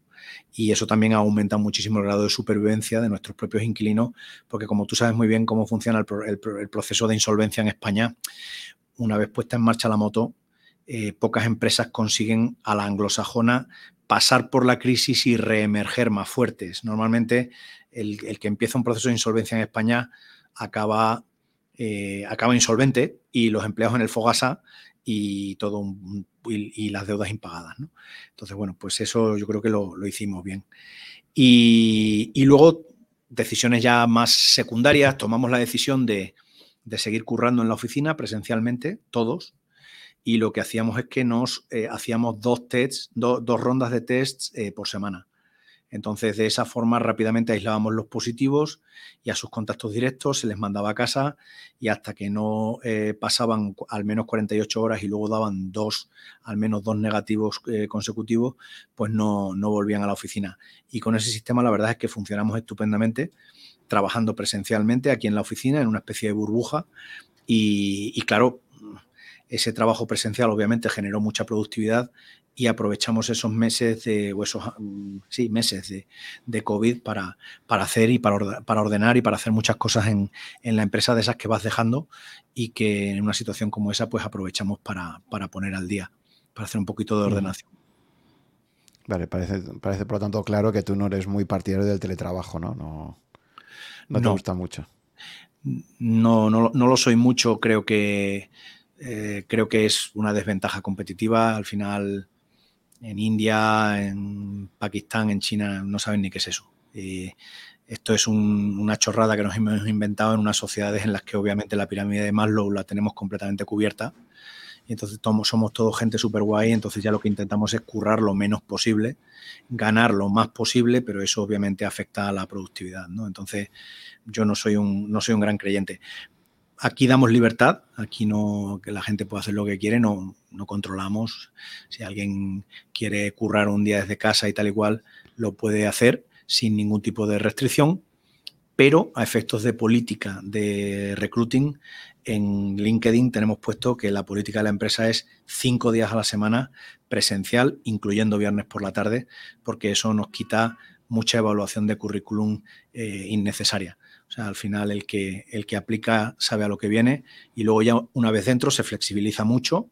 Como te digo, aquí hay un montón de gente eh, que, hace las cosas completamente de otra forma o sobre todo pues muchas de nuestras compañeras en materia de conciliación o compañeros que, pues, que han tenido críos, que no sé qué, tal cual, pues se organizan como quieren. No pasa nada eh, porque aquí se mide al final lo que se mide es el resultado, pero pero no hacemos gala de que para retener talento, teletrabajo y tal, porque normalmente el tío que viene a trabajar contigo eh, porque ofreces teletrabajo es cualquier cosa menos talento. Muy bien. Pues vamos a comentar si quieres. Eh, quería preguntarte tu opinión. Tú, tú, ya viviste la crisis inmobiliaria 2008-2012, ¿no? 2009-2012. Em, y ahí sabes que el gobierno pues, sacó todo esto del Sareb, eh, hubo una serie de decisiones importantes, se vendió mucho activo, etc. Cuéntame un poco con, cuál sería tu, evaluación de todo lo que ha sido esta, esta política del Sareb, la gestión con los bancos. Y, porque esto podría ser un antecedente quizás de lo que nos pase ahora en los próximos, en los próximos años, ¿no? Con esta, con esta nuevo escenario de tipos altos, etcétera, ¿no? Entonces, ¿cómo, ¿cómo ves un poco tú, toda esa política que se ha estado aplicando? y ¿Crees que, que es algo que a medio plazo nos puede generar problemas. El, nivel, de, el nivel de apalancamiento eh, general en España ha disminuido mucho respecto de la situación previa a la gran depresión financiera. Al final, si lo miras en números fríos, familias y empresas se han desendeudado, se habían desendeudado 80 puntos de PIB y como consecuencia del COVID ahora más, son más bien 60 puntos de PIB lo que se han desendeudado respecto del pico eh, de 2006-2007. Eh, a cambio ha sido el Estado el que ha multiplicado su deuda por tres. Estaba en un 40% de deuda sobre PIB y se ha ido a 120. ¿no? Solamente ha ayudado últimamente un poquito por el efecto de la inflación y eso que le genera un, efecto contable en, la forma de apuntarse el número. Eh, bueno, esto parece una tontería, pero es muy importante. Coloca a España en una situación mejor relativamente que otros países. Por ejemplo, en Francia la deuda corporativa es altísima y esto puede generar bastantes problemas en el futuro. En España el nivel de endeudamiento corporativo es relativamente bajo, siempre hay alguna empresa más endeudada y tal, pero en general, y el nivel de endeudamiento de las familias es bastante, bastante bajo, que es precisamente lo que está en estos momentos junto con, la política de, transferencia directa, de subvenciones, es lo que está manteniendo el consumo. Eh, se ponen los pelos de punta cuando te dicen nuestros primos que hacen residencial, nos dicen que hacen un veintitanto por ciento de las ventas de, residencial, las hacen full equity, gente que no toma hipoteca. Esto es completamente antiintuitivo, sobre todo con el discurso público este que hay en España de pobrismo máximo, ¿no? De somos todos muy pobres, nadie tiene para comprar nada, la gente no tiene para comer, la pobreza energética, constantemente hay un discurso que estimula siempre o que, o que siempre toma eh, como el todo la parte más débil de la sociedad, lo cual está muy bien. Una sociedad tiene obviamente que proteger a sus débiles, pero convertir eso en el centro del discurso público como si todo el mundo estuviese eh, viéndolas venir no es especialmente positivo para el país porque no crea mucho incentivo. ¿no? Entonces, eh, claro, ese discurso mm, se cae por su base cuando un promotor residencial que no venden precisamente una casa ni dos, sino que venden varios decenas de miles, te dice pues eso, que más del 25% de sus transacciones son full equity. Eso significa que transacciones nacionales, ¿eh? no, no casas, no viviendas de veraneo. Eso significa que el señor que va a comprar la casa, eh, por la aversión que se ha desarrollado socialmente a los bancos y tal, pues prefiere endeudarse con su familia, con quien sea, que, con un banco y, que compra la casa pues al, al contado, ¿no? Es una cosa curiosísima esa, ¿no? Eh, bueno, eh, no sé, eh, es una, situación muy, muy curiosa. Yo creo que lo que venga ahora, mm, aunque genere un poco de mora a los bancos, no necesariamente va a acabar en una especie de rescate o recapitalización bancaria de las dimensiones de, la que tuvimos en su momento, con independencia de que, como estamos viendo en Estados Unidos, siempre hay alguna entidad financiera que se pueda haber equivocado en una serie de cosas, sobre todo en, los famosos Held to Maturity. Eh, en España los tenemos registrados contablemente, yo creo que mejor que de lo que se estaban registrando en Estados Unidos, pero es claro, si un instrumento Held to Maturity tú te han dejado no hacer el mark to market porque teóricamente le has prometido a tu regulador que te lo vas a quedar hasta su vencimiento máximo, pero luego te ves obligado por una cuestión de que se te ha acabado la liquidez a venderlo a toda prisa en el mercado para poder tener liquidez para hacer frente, por ejemplo, a retiros de caja, pues ahí tienes, ahí cristalizas una pérdida y si el número de pérdidas que cristaliza es suficientemente grande, metes a la compañía en, equity negativo en 263 de la LSA en insolvencia. O sea, eh, al final eh, Silicon Valley Bank, pues un perfecto ejemplo de, ejemplo de ello. El Sareb, eh, cuando, cuando, me quedé sin curro en Deutsche, eh, estuve haciendo entrevistas para irme al Sareb. imagínate, hubiera sido el, error de mi vida, porque, pues fíjate, o sea, en un mundo que luego, porque aquello sí inicialmente eh, se creó con muy buenas palabras y con muy buenas intenciones y parecía que iba a ser una entidad regida con un criterio privado y tal, pero luego pronto al final aquello acabó siendo una entidad absolutamente pública, con un sistema de funcionamiento público, un sistema de productividad público y todo público. yo no hubiera durado allí nada, o sea, hubiera generado anticuerpos al día 2 de, de estar allí, ¿no? Entonces, pero sí que me permitió, como me tuve que hacer mi pequeña due diligence, pues eh, eh, sí que me permitió tener una perspectiva un poco privilegiada de lo que allí se estaba haciendo. ¿no? Entonces, recuerdo las discusiones con, el famoso comité de sabios del Ministerio de Economía, del Banco de España, y yo les decía, pero un momento, aquí números muy gordos, ¿no?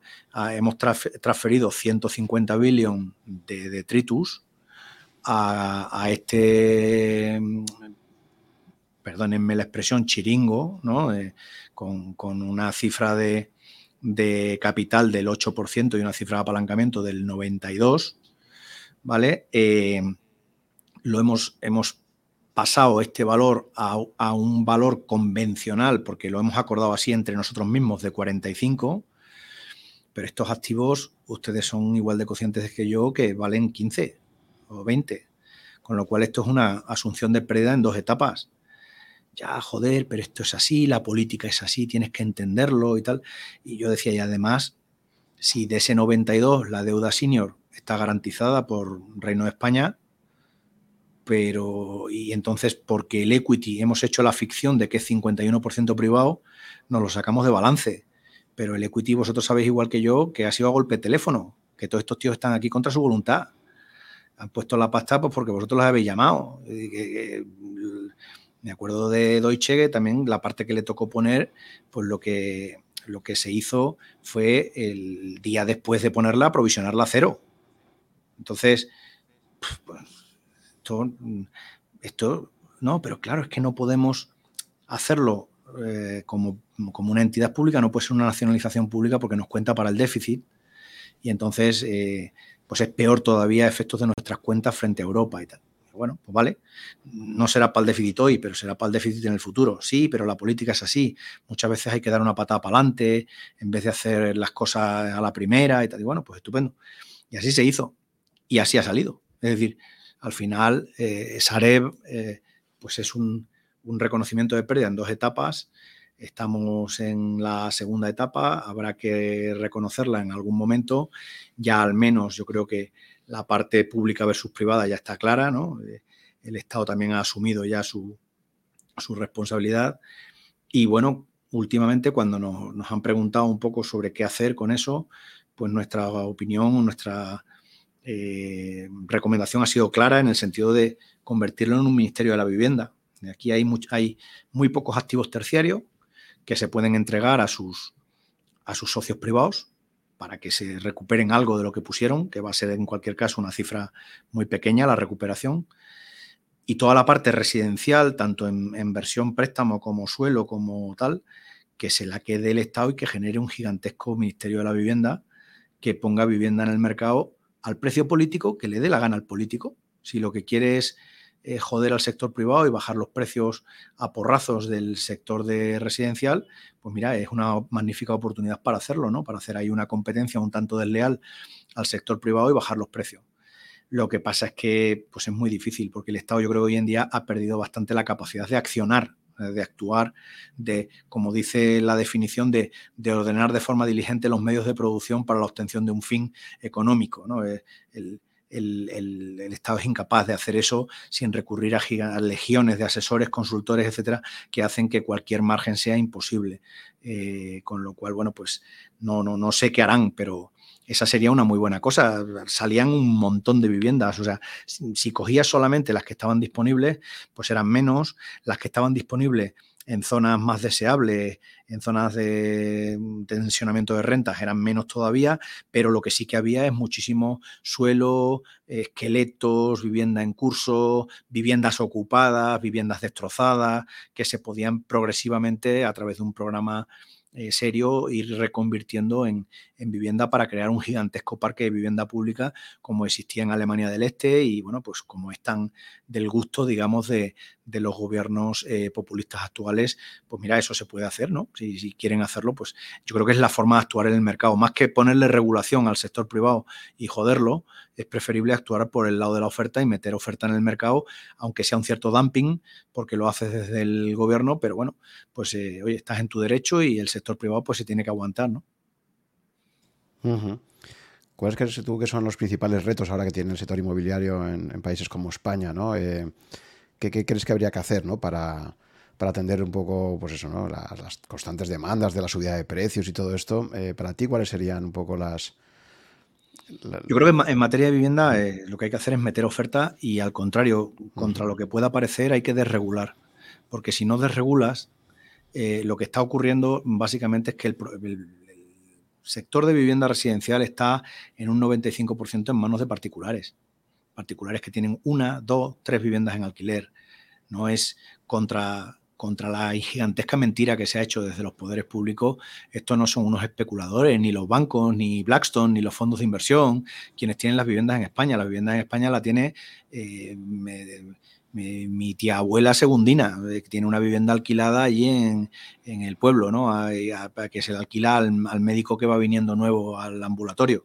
Pues eh, eso eso es lo que, lo que realmente compone el mercado de la vivienda en España. Entonces, ¿qué, cuál es la reacción normal de la población cuando tú le empiezas a meter medidas pensadas para joderlo vivo y darle en cambio alas al, inquilino, sobre todo si el inquilino además es pues, incumplidor o lo que sea?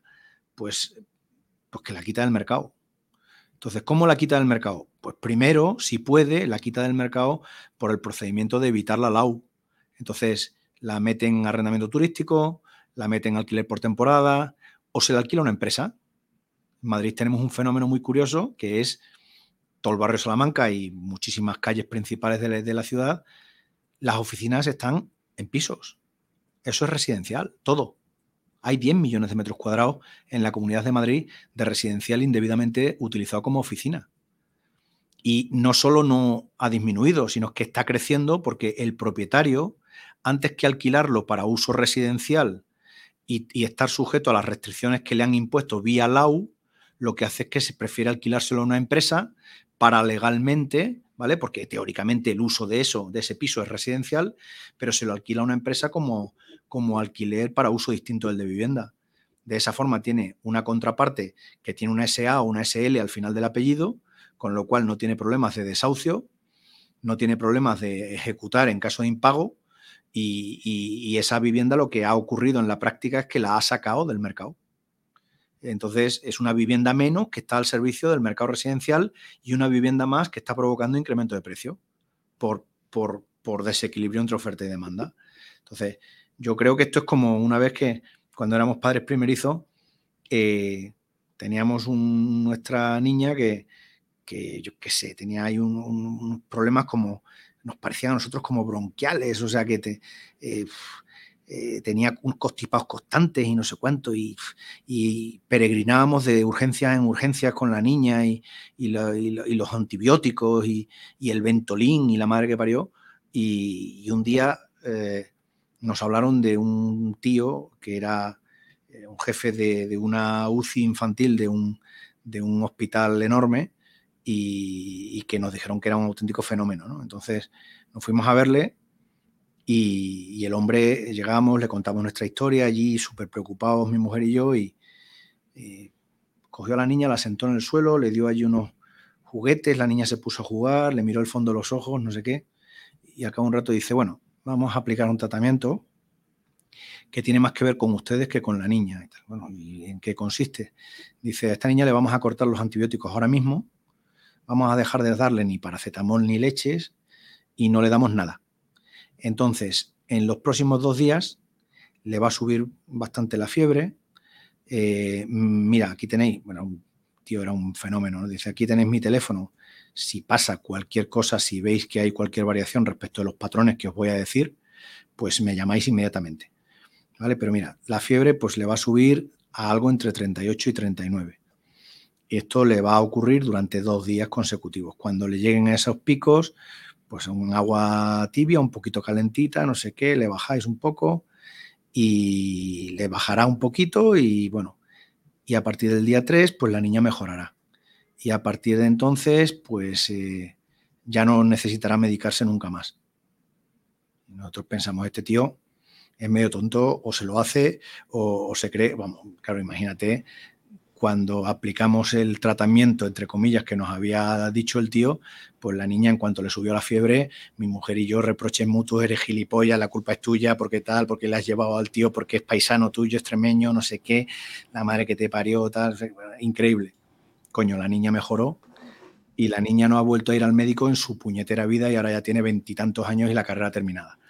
O sea que eh, con el sector de la vivienda pasa lo mismo, o sea, mejor que que te recete cosas chungas alguien que no tiene ni puta idea, es mejor no legislar nada y dejar que el mercado se regule porque se va a regular bastante mejor. Y si lo que quieres es hacer algo, dar sensación de velocidad a la población, parecer que haces algo en favor de, los que más necesitan el acceso a la vivienda, mete oferta, coño, mete oferta. Mete oferta, si eso lo, hacía, lo hacía Rese eh, en los gobiernos franquistas, coño, meter oferta, mete oferta. Y si metes oferta, pues eh, y la pones a los precios que a ti te parezca, y si encima eres capaz de hacerlo con honradez, no te sale una cosa como la de las cooperativas que subo en su momento, eh, etcétera. Si eres capaz de, ejecutar ese programa con honradez, que ya sería maravilloso, pues entonces realmente conseguirás combar hacia abajo la curva de precios de forma significativa y a larguísimo plazo. Este episodio que has contado de tu hija me ha recordado a Antonio Escotado, que también contaba que el hombre que le salvó su vida era el médico de De Gaulle, un tío ahí con... El tío tenía siempre problemas médicos y tal, y dice que le recibe, era una eminencia, ¿no? Este tío, asesora de gol, no sé qué tal. Y entonces dice, le mira a él con 26, 27 años y dice, señor, ¿usted lo que va a hacer ahora? no, tengo estas dolencias, tal. Y dice, lo que va a hacer usted ahora es, se va a bajar al bar debajo, se va a pillar un bocadillo de panceta así de grande, se lo va a tomar usted y va a dejar de estar pensando todo el rato que está enfermo y que no sé qué, no sé cuándo, ¿no? Porque usted no tiene nada, lo que tiene ahí es una empanada mental que no sé qué. Y decía, ese hombre me salvó la vida, fue fundamental. Y dice, no he vuelto a ir a un médico en 40 años y tal, ¿no? Y es verdad que muchas veces las políticas económicas y todo esto, intentando resolver problemas, acaban provocando, como pasa mucho con los médicos intervencionistas, acaban provocando, problemas mucho más graves, ¿no?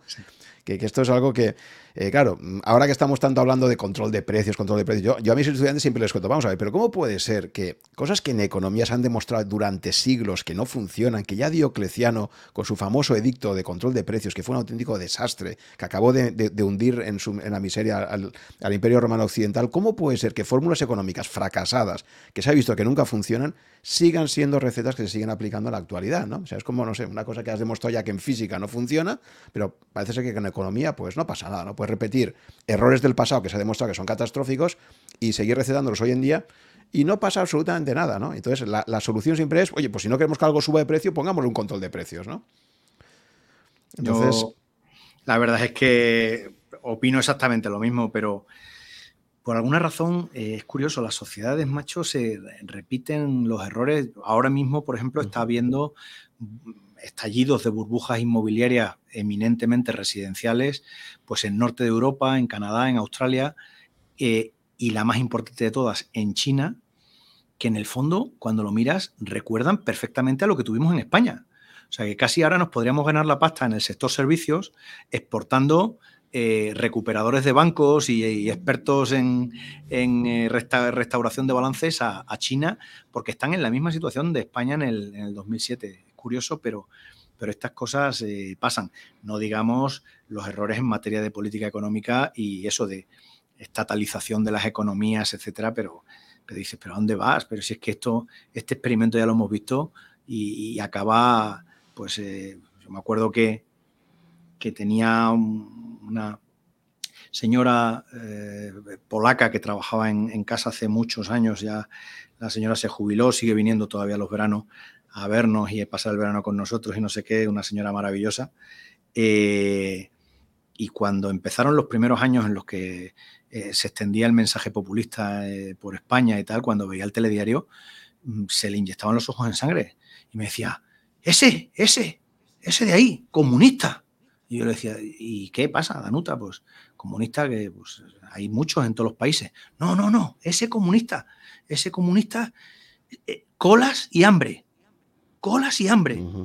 y, yo, le decía, joder, Danuta, no te pongas así, coño, que es que en España somos más cool y nos mola este rollo y tal porque, porque no lo hemos vivido nunca en nuestras carnes, salvo un brevísimo periodo en, en una parte de España, pero, pero pues en el resto no lo hemos vivido, entonces pues a la gente esto le mola y tal, pero...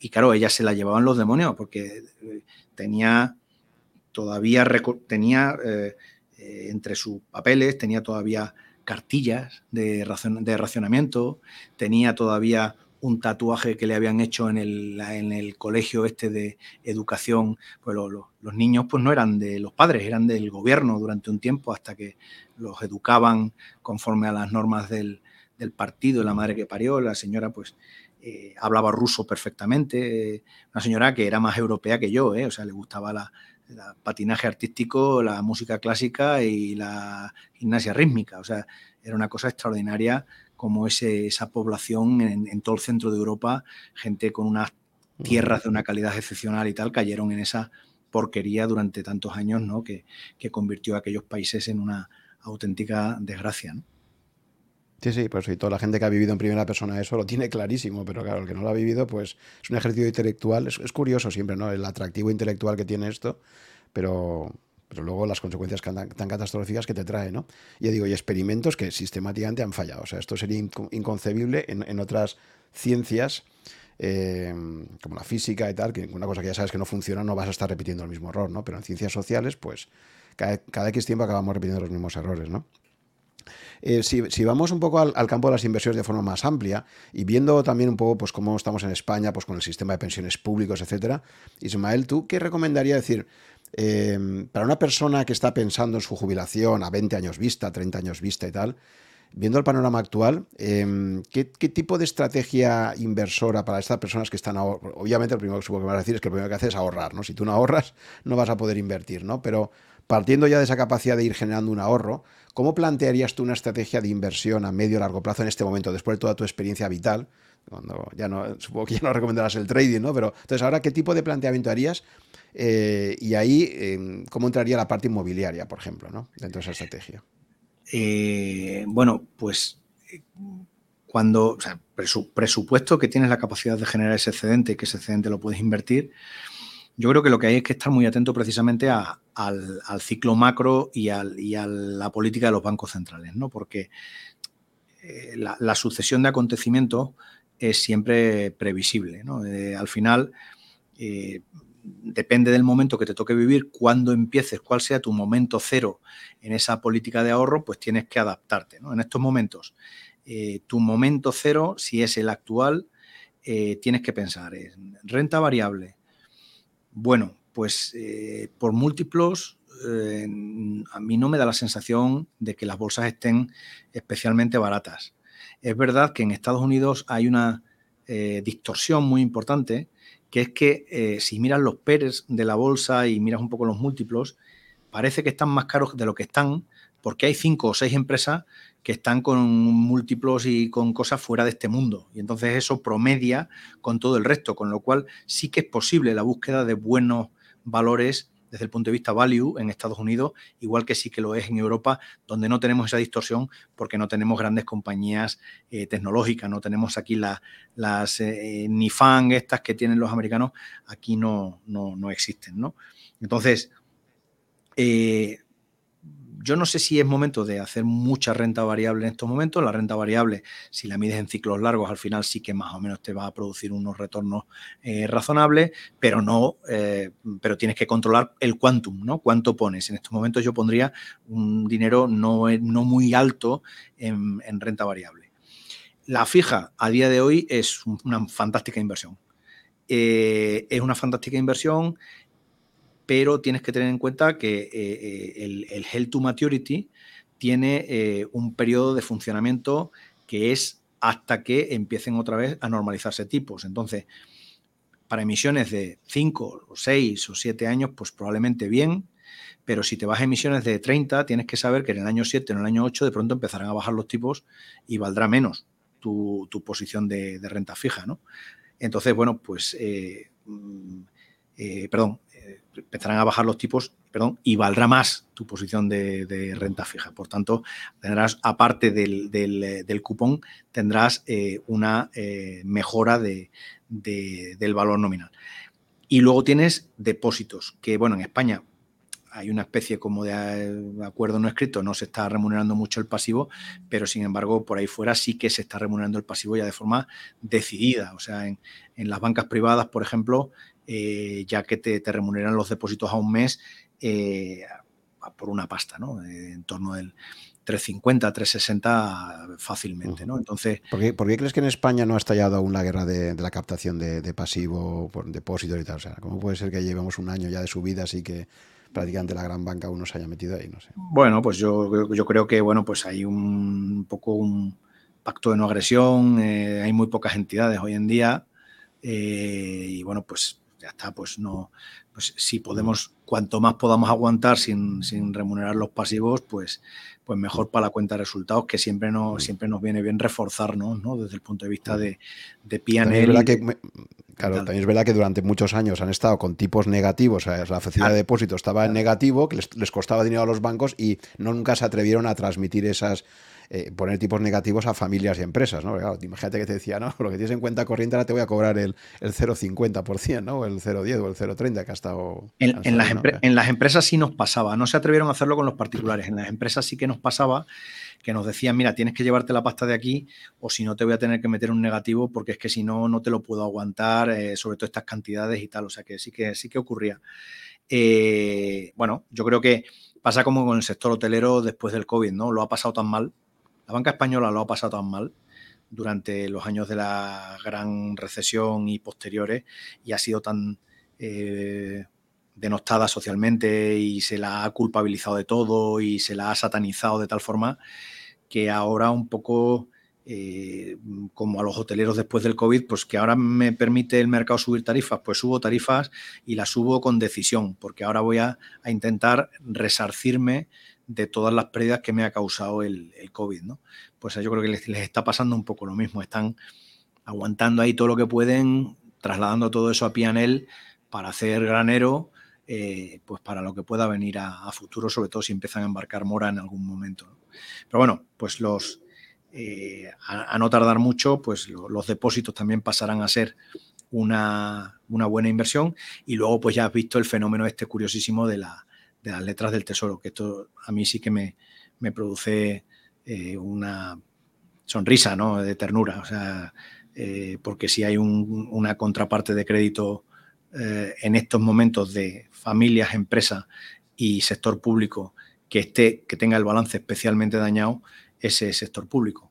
O sea, como comentábamos, cuando nos cogió la crisis del, del 8, sector público tenía un 40% de deuda sobre el PIB por tener un balance súper robusto y familias y empresas estaban fortísimamente sobreendeudados como consecuencia de la, de la exuberancia inmobiliaria y, bueno, y también por, muchas otras razones. Eh, pero bueno, el sector público pues prácticamente no tenía deuda, pero en estos momentos el sector público tiene un montón de deuda y en cambio familias y empresas están en, mejor situación. Yo, yo iría más a, renta fija privada que a, que a pública en estos momentos, pero bueno, la gente es soberana obviamente para hacer lo que le parezca. Vale, renta variable, renta fija. Sector inmobiliario, ¿cómo, ¿cómo, lo introducirías? Sabes que el Talmud hablaba de un tercio, un tercio en inmobiliario, un tercio en empresas y un tercio en cash y tal. Ahí cada, cada uno ha tenido siempre un poco sus reglas de asignación de activos. Tú que justo estás metido hasta las trancas en, el inmobiliario, ¿qué, tipo de estrategia te parece razonable para tener en el sector inmobiliario? Dentro, de, pues, dentro de tu asignación de activos, digamos. Pues en sector inmobiliario, em, bueno, yo creo que lo primero que hay que, distinguir es eh, vivienda de sector terciario. ¿no? La vivienda en España todavía se lleva el 90% de los titulares de prensa y todo el mundo al final de lo que te hablas de vivienda. Vas a cualquier, no sé, a Sevilla a dar un, cualquier una ponencia o sobre inmobiliario y aunque hayas estado hablando todo el rato de logístico y de oficinas, cuando luego levanta la mano el público y te pregunta, te preguntan siempre sobre vivienda. Es una cosa curiosísima la, obsesión por la vivienda que tenemos los, españoles, quizás quizás por, por ese no sé por ese pasado árabe no es, muy curioso lo, dados que somos a la vivienda la vivienda en, España eh, tiene el recorrido que tiene, eh, es un país que tiene la natalidad que tiene, que es muy poca. Por tanto, la, demanda eh, primaria es derivada hoy en día fundamentalmente del saldo migratorio, que es positivo. O sea, la poca población que gana España la gana por saldo migratorio positivo, no, no por natalidad. La natalidad es un auténtico drama y lo peor es que no parece que a nadie le importe nada. Y luego la otra razón por la que se vende vivienda en España es porque hay un mercado europeo, 400 millones de personas, que les encantaría tener una vivienda en España como segunda residencia. ¿no? Entonces, esas son las dos razones por las que se venden un número de viviendas al año en España. Luego hay otra razón y es que las viviendas están mal colocadas. Entonces, la gente las quiere en Madrid y Barcelona y las que están vacías están en mi pueblo. ¿no? Entonces, por eso en Madrid y Barcelona se siguen vendiendo y en cambio en mi pueblo, pues no. Hay viviendas vacías por un tubo y cada vez más. ¿no? Entonces, pues yo en vivienda tendría cuidado, porque tiendo a pensar que el endurecimiento de las condiciones financieras por parte de los bancos centrales, más tarde o más temprano, va a tener un efecto en eh, la capacidad de endeudamiento de un individuo o de una familia a la hora de comprar vivienda y eso le va a quitar gas al, mercado. Quizás con la excepción del producto hiperlujo, porque, porque su, su eh, demanda es una demanda paneuropea o, incluso mundial, ¿no? En, el caso de las primeras líneas de playa o en Madrid, eh, Salamanca Retiro, ¿no? Que salvo que los expulsemos con nuestras políticas fiscales, pues tienes a media Latinoamérica que se quiere venir a vivir aquí y, son demandantes potenciales de, esa vivienda de lujo, ¿no? De, Salamanca Retiro, Entonces yo ah, quizá en vivienda tendría un poco de cuidado. En cuanto a activos terciarios, lo que buscaría es eh, posicionarme en aquellos que más han corregido ya. En concreto, pues, por ejemplo, eh, el, segmento comercial, los centros comerciales, eh, como consecuencia de la malísima prensa que llevan teniendo desde el año 2017, con aquella famosa asunción de que iban a desaparecer porque los iba a sustituir el comercio online y toda esa historia, y con el advenimiento posteriormente del COVID, pues han tenido una, ya a día de hoy, han tenido una corrección media de precios en torno al 20%. Entonces, un centro comercial de buena calidad hoy en día se compra en el mercado secundario eh, como producto terminado, pues se compra a 6, 25, 6,5, 7% de, rentabilidad apalancada e inflacionada. Eh, claro que la gente siempre dice, no, pero yo es que en un 4% que me dan por un depósito y un 6,5% que me da un centro comercial, pues eh, hombre, el 4% del depósito ya, pero el 4% del depósito no es inflacionado. Y el 6,5% del centro sí lo es. Entonces, con independencia de que haya momentos en los que la inflación se puede pasar en su totalidad o no a los inquilinos, e incluso momentos en los que las rentas a veces corrigen. No pasa nada, pero a, largo plazo la inflación la lleva siempre a tu favor. Eh, mm, buscaría siempre esos sectores en los que ya se ha producido la, corrección. En oficinas la corrección está empezando, la, corrección de valores. Ya, eh, en términos brutos igual llevamos ya un 10, 12% de, de corrección, eh, pero compensada parcialmente por, la inflación y que nos ha aumentado el, volumen de renta y ha, hecho, y ha hecho ver al mercado piensa. Hoy leía un artículo en un periódico español que decía que solo habíamos corregido el valor de los activos en un 2 o en un 3%. No, eso es neto.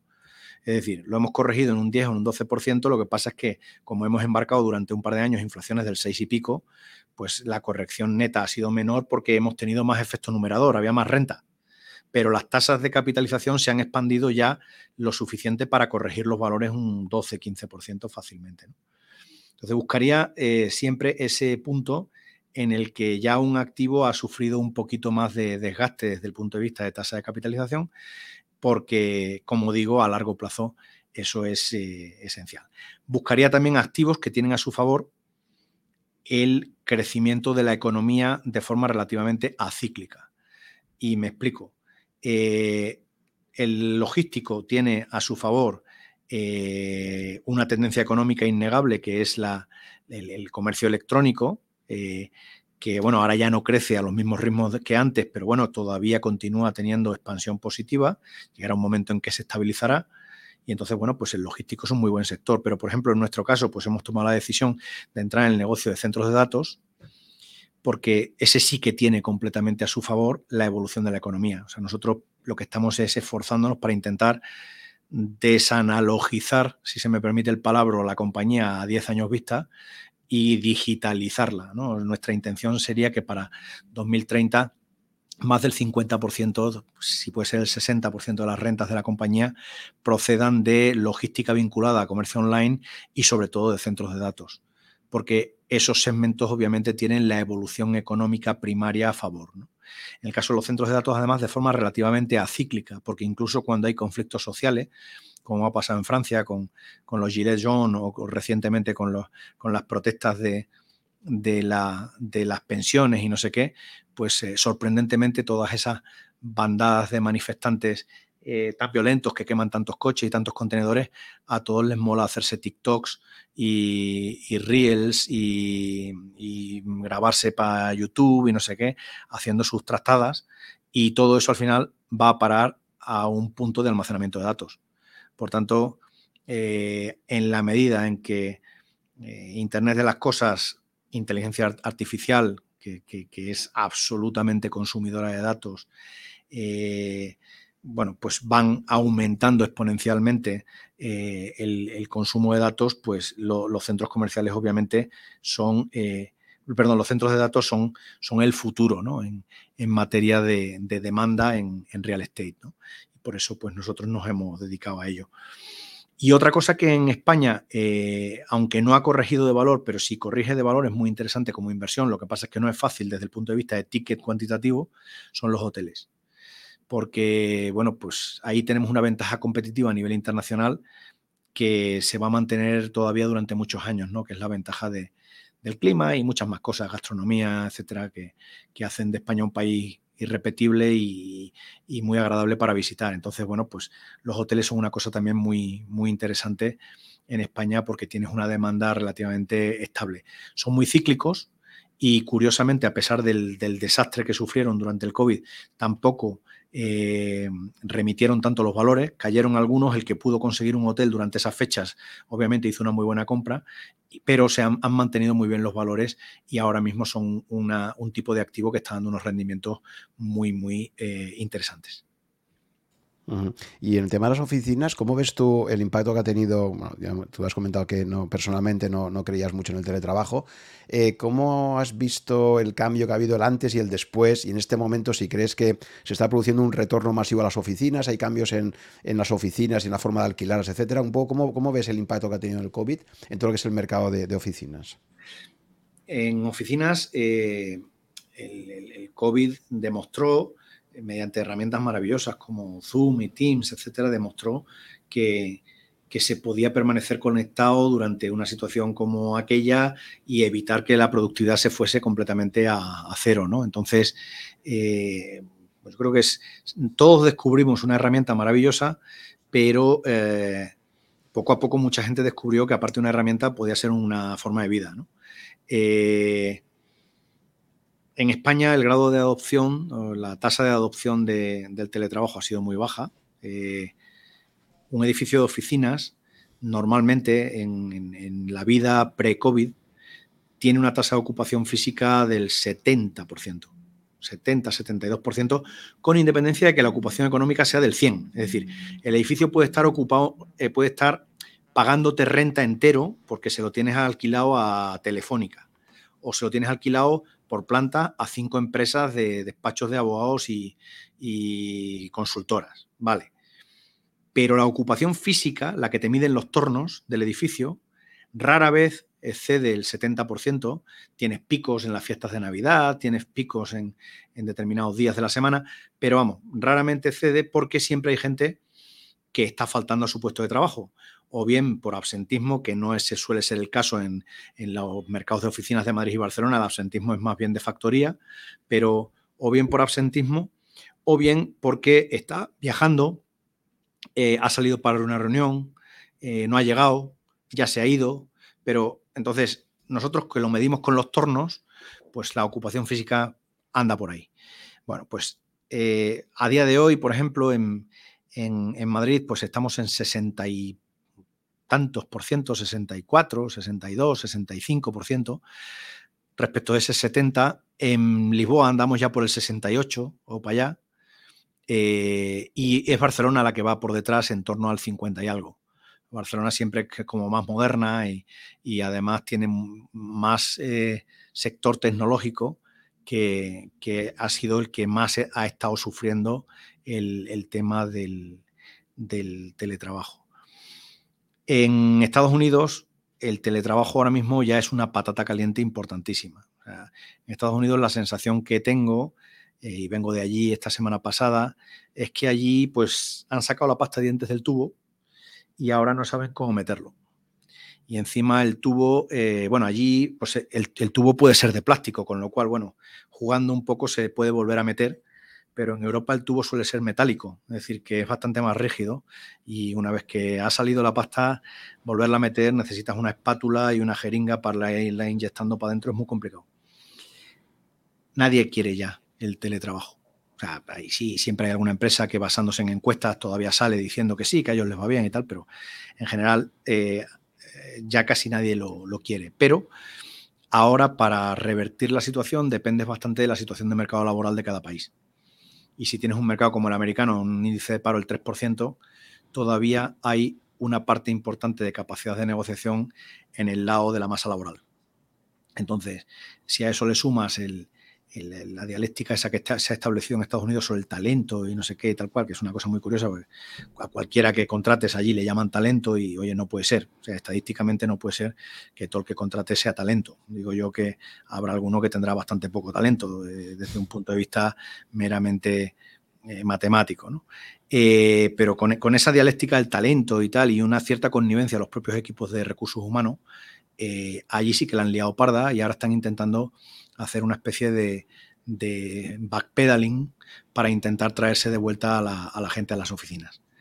Sin embargo, en, ese interim se han producido situaciones que lo hacen cada vez más difícil. En el caso, por ejemplo, de costa oeste de Estados Unidos, pues las compañías tecnológicas que representaban la mayor parte del mercado, en Seattle, en, en Denver, en, bueno, sobre todo en San Francisco, etcétera, pues han despedido 30% de su plantilla. Entonces, si tú tienes una ciudad en la que tenías un 72% de concentración del el inclinato de oficinas en tecnológicas y esas tecnológicas han despedido de media el 30% de su plantilla, te acabas de encajar en un veintitantos por ciento de desocupación media, que se suma a la estructural que ya tuvieras de antes. Por tanto, esas desocupaciones salvajes que vemos actualmente en San Francisco, en torno del 25-30%, vienen de ahí. Y eso es algo, un fenómeno muy local.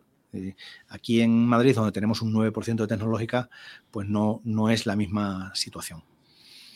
Lo segundo que ha ocurrido es que, eh, bueno, la expansión de la masa monetaria y la vulgarización de la política, pues ha llevado en algunos casos a, una degradación significativa de, los centros urbanos. En concreto, el centro urbano de San Francisco, Downtown San Francisco, O sea, la gente que opina sobre el mercado de oficinas de San Francisco no ha ido a San Francisco hace poco. Pero tú vas a San Francisco ahora y tienes que ir por la calle con un rifle, si puedes, de asalto.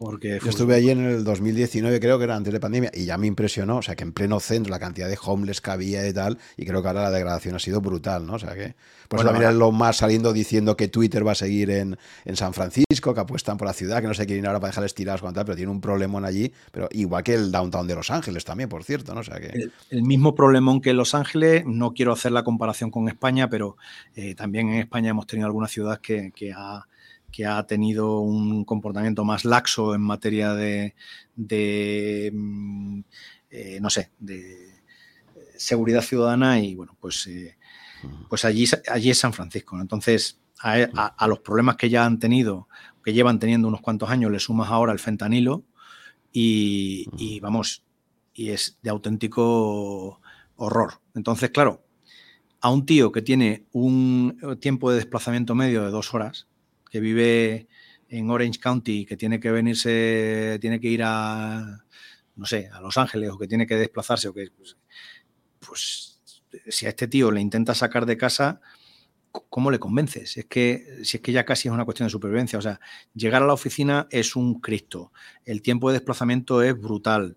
Eh, eh, encima el, mercado de trabajo está a su favor, porque pues el tío si se va de esta empresa más o menos tiene curro en otra eh, y entonces pues no le resulta tan eh, gravoso el echar el órdago. En fin, es una situación muy complicada, muy complicada. Claro, cuando tú esto lo, trasladas a Madrid, eh, a pesar de que obviamente todo el mundo conoce a alguien que tiene unos tiempos de desplazamiento brutales, que tiene que coger transporte público, que tarda dos horas en llegar a su puesto de trabajo, pero si miras el índice, tontón, el, que lo objetivas, o sea, TomTom mide la velocidad de desplazamiento de sus navegadores, ¿no? no de, sus, navegadores antiguamente, ahora sobre todo de sus programas, porque eh, pues ves que Madrid, en, Madrid Centro, dentro de la almendra urbana, está en el noventa y tanto del mundo en, en, el índice de congestión. Y si miras Madrid periurbano, en el 230 o por ahí porque las infraestructuras periurbanas, la 30, la 40 y tal, pues son, son especialmente buenas aquí en Madrid. Entonces, los tiempos de desplazamiento medios en urbano son tipo 20 minutos y en periurbano pues un poco más, pero, pero son tiempos ridículos en comparación con el, con el resto del mundo. Entonces, no son un problema en general para nadie. Como digo, cuando dices esto, normalmente te ponen a parir porque siempre hay alguien que en los comentarios dice que él viene desde Collado Villalba todas las mañanas a Madrid. Claro, pues sí, lo comprendo, pero que a lo que me refiero es a la media un poco de, de, mm. los desplazamientos. Por otra parte, el coste de un metro cuadrado aquí, en comparación con el coste de un empleado, es ridículo. Aquí cuesta aproximadamente el espacio que utiliza un empleado de media en España, en torno a 9 metros cuadrados brutos, eh, dividido por su salario fijo más variables en torno a un 4%, 4,1% en nuestro portfolio. Claro, si tú esto lo comparas con San Francisco en sus años de vino y rosas, eh, en San Francisco podía ser algo comprendido entre el 20 y el 40%, el coste del real estate dividido por el salario del empleado, porque los costes de real estate eran estratosféricamente altos, ¿no? como sigue pasando en Londres, como sigue pasando en, en Nueva York. Entonces, bueno, sí que puede haber un cierto incentivo de un director financiero de eh, permitir erróneamente a la masa laboral irse a su casa para intentar reducir un poquito su huella de, oficina. Pero en Madrid poco beneficio sacas con esa medida en comparación, sobre todo si, si lo comparas con, con, la pérdida de productividad que te va, que te va a suponer.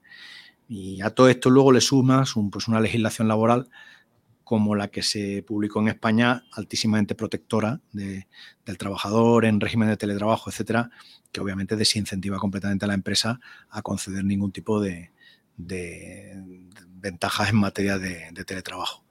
Pues el resultado es el que te estoy diciendo, es decir, la tasa de adopción es bajísima y, y todo el mundo en estos momentos ya está volviendo como por cierto ocurre en Polonia, Hungría, o sea, en, los países que todavía tienen se esfuerzan de alguna forma por seguir siendo productivos, no hay teletrabajo. Sigue habiendo algo de teletrabajo en, Reino Unido, donde está costando también mucho volver a traer a, los empleados eh, de vuelta, aunque ahora ya empieza a ser eh, un poquito más eh, habitual el que las empresas ya no, lo permitan o lo tengan en cuenta en, los periodos de evaluación a efectos de promoción, carrera, salario y o eh, continuidad dentro de la, empresa.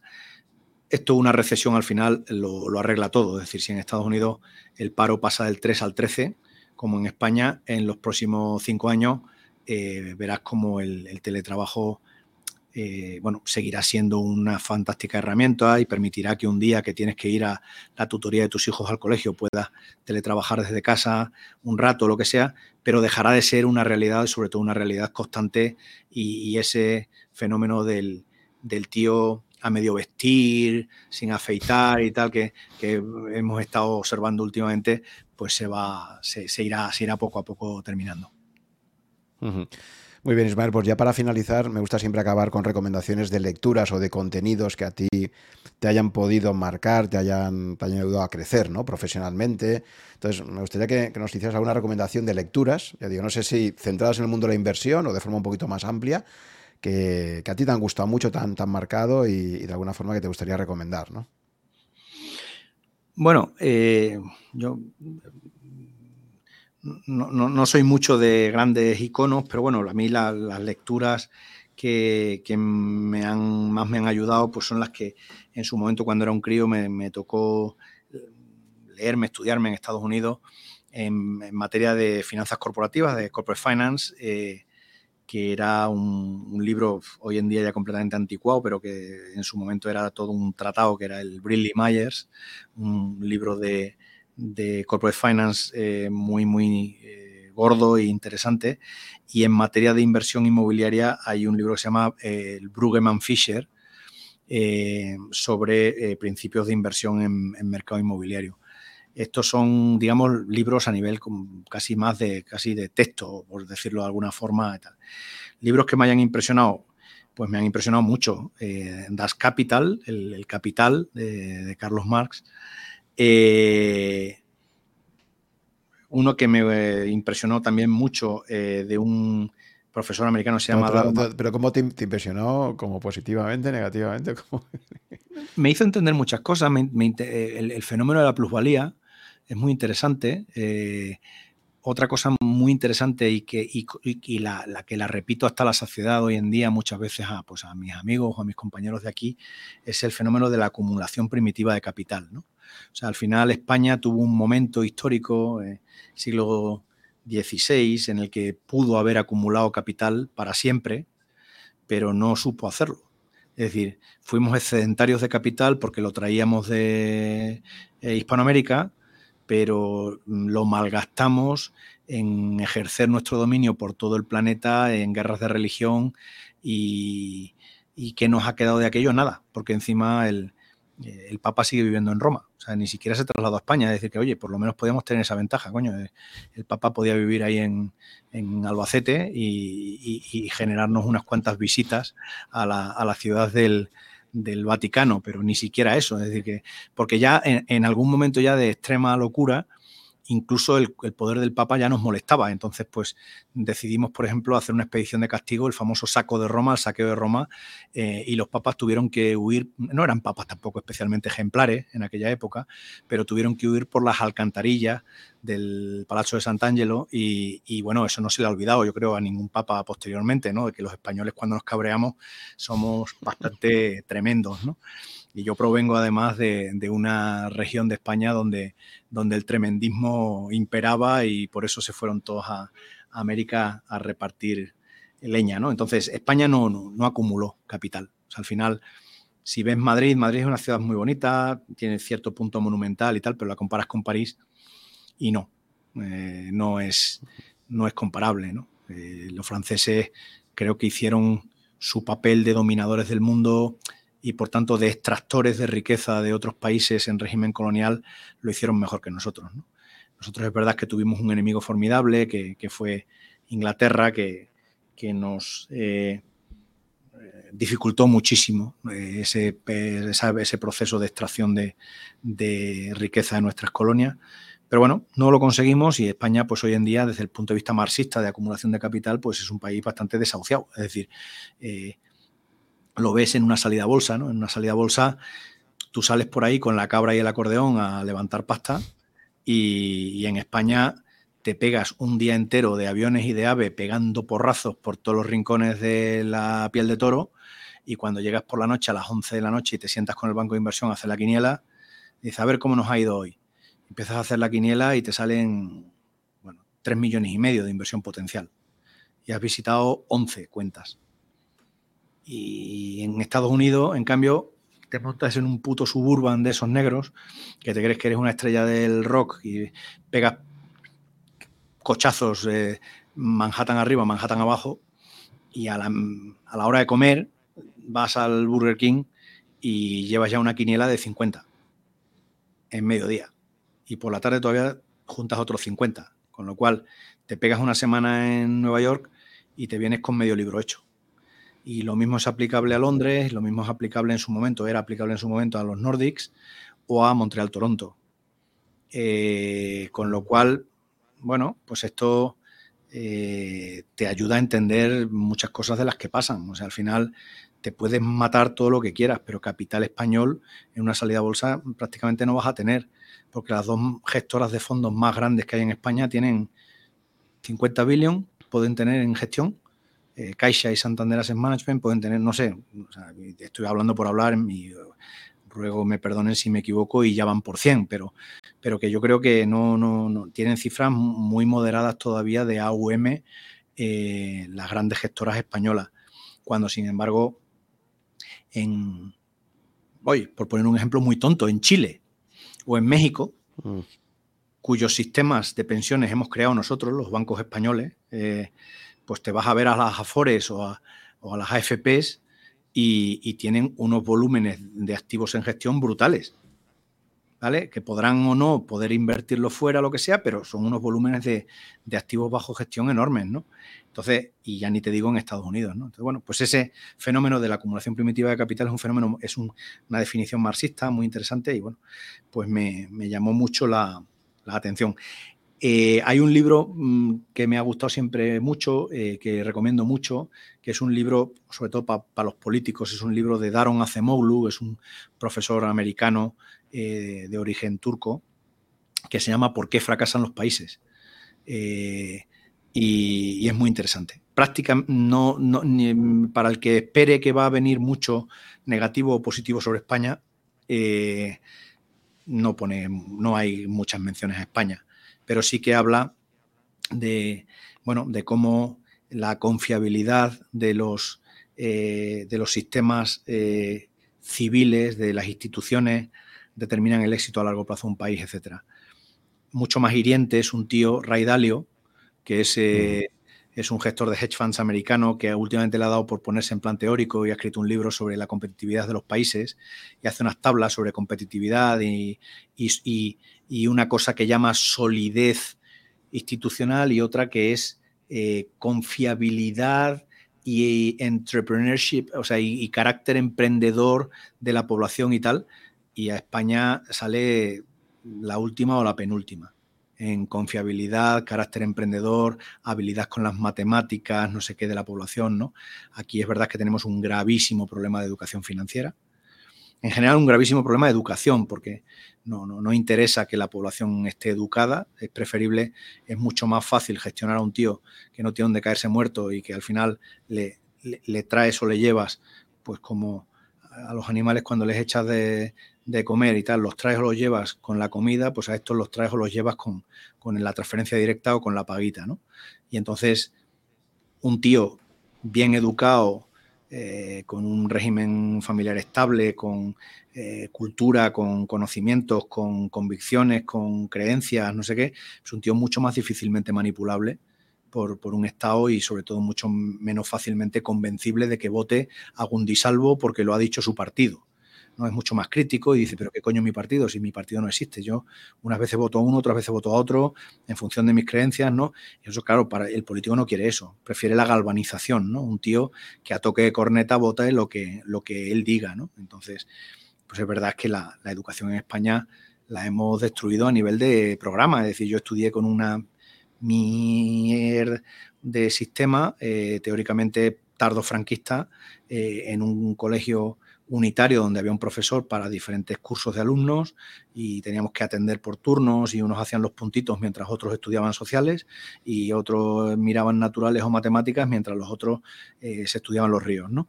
Y, y, eso se supone que sería una receta para un fracaso absoluto, pero, pero los temarios estaban ahí y los tenías que cubrir. Entonces al final, como los temarios estaban ahí, los tenías que cubrir, pues no tenías grandes carencias educativas, a pesar de estar en un sistema que sí que tenía carencias desde el punto de vista material, ¿no? Y eso hoy en día, pues cuando veo a mis hijos, joder, pues es otro mundo. Estudian ahí una, una mejunje de cuatro cosas, en historia no estudian nada, eh, lengua muy poquito, matemáticas pues también sencillito, todo sencillito y al final los que van llegando a etapa universitaria, pues nosotros ya para, para eh, sobresalir un poco respecto de otros estudiantes, pues teníamos que estudiar un doble grado. Mis dos hijos mayores están estudiando tres grados a la vez, porque el sistema educativo se ha vulgarizado de tal forma que, es que van sobrados, en cierto modo, ¿no? Es una cosa muy, muy curiosa, muy curiosa. Veo, veo a mis hijos más pequeños las notas que sacan en el cole y digo, pero o sea, yo que les conozco bien, digo, bueno, este tío es cojonudo, es un chaval bastante bueno, pero no es para todo matriculado honor, ¿esto qué, qué es? Claro, ¿sabes? ¿Esto qué es? Pues lo que es es lo que es, que es que se ha tirado todo para arriba y, me parece que leía con motivo de la, de la, EBAU de este año que un 29% de alumnos llegan a la EBAU con, con, media superior a 9, o sea, con media de sobresaliente. Y tú que sabes lo que es una campana de Gauss, una campana de Gauss no tiene un 29% de excelencia ni harto whisky.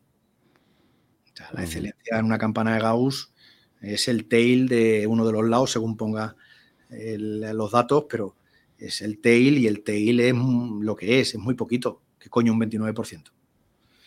Y bueno, pues eso lo hemos hecho queriendo y, en fin, espero que, podamos rectificar porque si no, eh, no nos van a dar. Es decir, que tú en Asia o en India o en no sé qué ves unos niveles de matemática y una excelencia educativa en los chavales que, te hace reflexionar sobre lo que, sobre lo que estamos haciendo aquí, ¿no? Vale, pues eh, en cuanto a libros, entonces el de Ray Dalio tiene varios, ¿no? Este, creo que te refieres al último, este que ha sacado sobre eh, los países y el estudio histórico que hace, ¿no? Porque unos países prosperan, ¿no? Todo, tal, ¿no? Todo esto, los ciclos. Ahora, por ejemplo, en la mochila llevo un, llevo un par de cosas, mm, no, vamos, más, más ligeras, pero que han caído en mis manos recientemente, me estoy estudiando, me estoy leyendo. Uno de ellos es un libro de John de Zulueta, del que fue presidente del Círculo de Empresarios, que se llama España Fallida, que, es, que precisamente cita mucho a, Rey Dalio. Eh, y, otro es de, de, un chaval al que conocí hace mucho tiempo en Ahorro Corporación Financiera, que lo escribió hace 10 o 12 años. Un libro muy interesante, pero que te toca un poco la conciencia, que se llama No solo se indignen. Eh, es de Josep Prats, de eh, es un chaval que ahora está en Avante, me parece, y, que antes estuvo, ya te digo, en, ACF, en Ahorro Corporación. Y es interesante porque mm, el, título te lo dice todo, ¿no? Él tiene un prólogo de Tamames y es un libro muy fácil de leer, se lee una. Em, que lo que dice es eso, que no hagas memes, ni hagas chistes, ni te indignes, ni bromas con tus amigos. Haz algo. Haz algo y sobre todo, claro, sé vocal, es decir, no, no te calles. Eh, la, sociedad civil tiene todo el derecho del mundo a exigir eh, una sociedad mejor a su clase política y, a, censurar a una clase política que no le entrega eso, sino que lo que le entrega es vulgaridad y, bueno, pues mansedumbre y, métodos coercitivos si te sales de, donde tienes que salirte, ¿no? Porque al final, eh, para la sociedad civil, elevar la voz no es gratis. ¿eh? Al final, cuando te cogen la matrícula, las pasas canutas en muchos órdenes de la vida, en, cosas que parecen tontas. Más te vale tener buenos abogados y algo de capacidad financiera para aguantar porque van a venir a por ti. Siempre. El Estado siempre viene a por ti si le criticas. Y bueno, tu gran pasión creo que es también la historia militar, ¿no? Y el... bueno, sí, bueno, pero sobre, todo no, lo que me, gusta mucho leer sobre, sobre, la primera mitad del 20 en, España, ¿no? De los prolegómenos y, la guerra civil y, las consecuencias posteriores en materia de destrucción de PIB y, de desmantelamiento eh, agrícola industrial del país y cómo se pudo llegar a aquella situación tan absurda y cómo se podría hacer para no repetirlo nunca más. Eso es algo que me llama mucho la atención y luego la guerra en sí, pues me leo cosas absurdas, ¿no? de eh, diarios de operaciones, de un bando y del otro, eh, esquemas de fortificaciones, me, gusta pues con un GPS irme a buscar búnkeres aquí por los alrededores de Madrid, me, meto dentro pues, a intentar buscar inscripciones del batallón que lo hizo, de sean zapadores, si eran zapadores, si fueron circunstancias, si, si, si, se hizo ya bien hecho y con hormigón y con una técnica de construcción ya más concienzuda o si es un, nido de ametralladoras hecho de mampostería de ladrillo y completamente de circunstancias, como hay muchos en la zona de Morata de Tajuña y, tal. Bueno, es, muy interesante. Eh, eso me, me gusta y además, pues, obviamente todos tenemos un, pasado familiar, entonces, pues, yo tengo muy presente los escenarios que les tocó vivir a, a mis abuelos y, por supuesto, he ido a visitarlos eh, para saber dónde estuvieron y dónde se dejaron la piel combatiendo por lo que creían y, las canutas que las pudieron llegar a pasar en semejantes secarrales, ¿no? En fin. Muy bien, Ismael, hoy pues un verdadero placer haber estado conversando contigo con, con tantos temas que hemos tocado. Eh, espero que nuestros oyentes lo hayan disfrutado. Ha habido algunos momentos quizás que he utilizado términos bastante técnicos de, lo que es el mundo del sector inmobiliario, pero bueno, confío en que si surge alguna duda lo pregunten e intentaremos aclararlo y, contestarlo. Pero bueno, creo que ha sido una acusación fascinante y que seguro que, que disfrutan mucho. Siento mucho lo de los palabras, pero es que ya me lo han dicho muchas veces e intento evitarlo, pero es muy difícil cuando estás hablando, sobre todo teniendo en cuenta que muchas de estas cosas las hablas en inglés, pues eh, cuando estás, eh, irlo como todo traduciendo a un español más o menos normativo y aceptable para la RAE eh, es complicado. lo intento, pero es complicado y me salen cosas directamente en eso. Pero vamos, si efectivamente si hubiera alguien que preguntase algo específico, lo que sea, pues yo encantado de, explicar qué, significa eso en, castellano normal de, de un tío de Badajoz. Muy bien, oye, pues nada, muchísimas gracias y hasta una próxima ocasión. Venga, hasta luego, Juan. Hasta ahora. Gracias por llegar hasta el final de esta conversación. Espero que te haya gustado y hayas aprendido algo escuchándola. Ya sabes que si estás interesado en estos podcasts, puedes suscribirte a mi blog, que está en rankia.com barra blog barra such, S-U-C-H, y ahí te iré comunicando, si estás suscrito, por correo electrónico las novedades cada vez que se publique un podcast nuevo o que organice quizás un webinar con algunos invitados.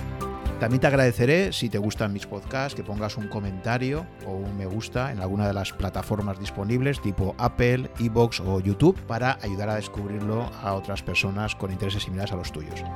Muchas gracias por tu fidelidad, si me sigues desde hace algún tiempo y si me acabas de descubrir, espero que te resulte interesante y que puedas escuchar algunos episodios más. Nos vemos en el próximo capítulo.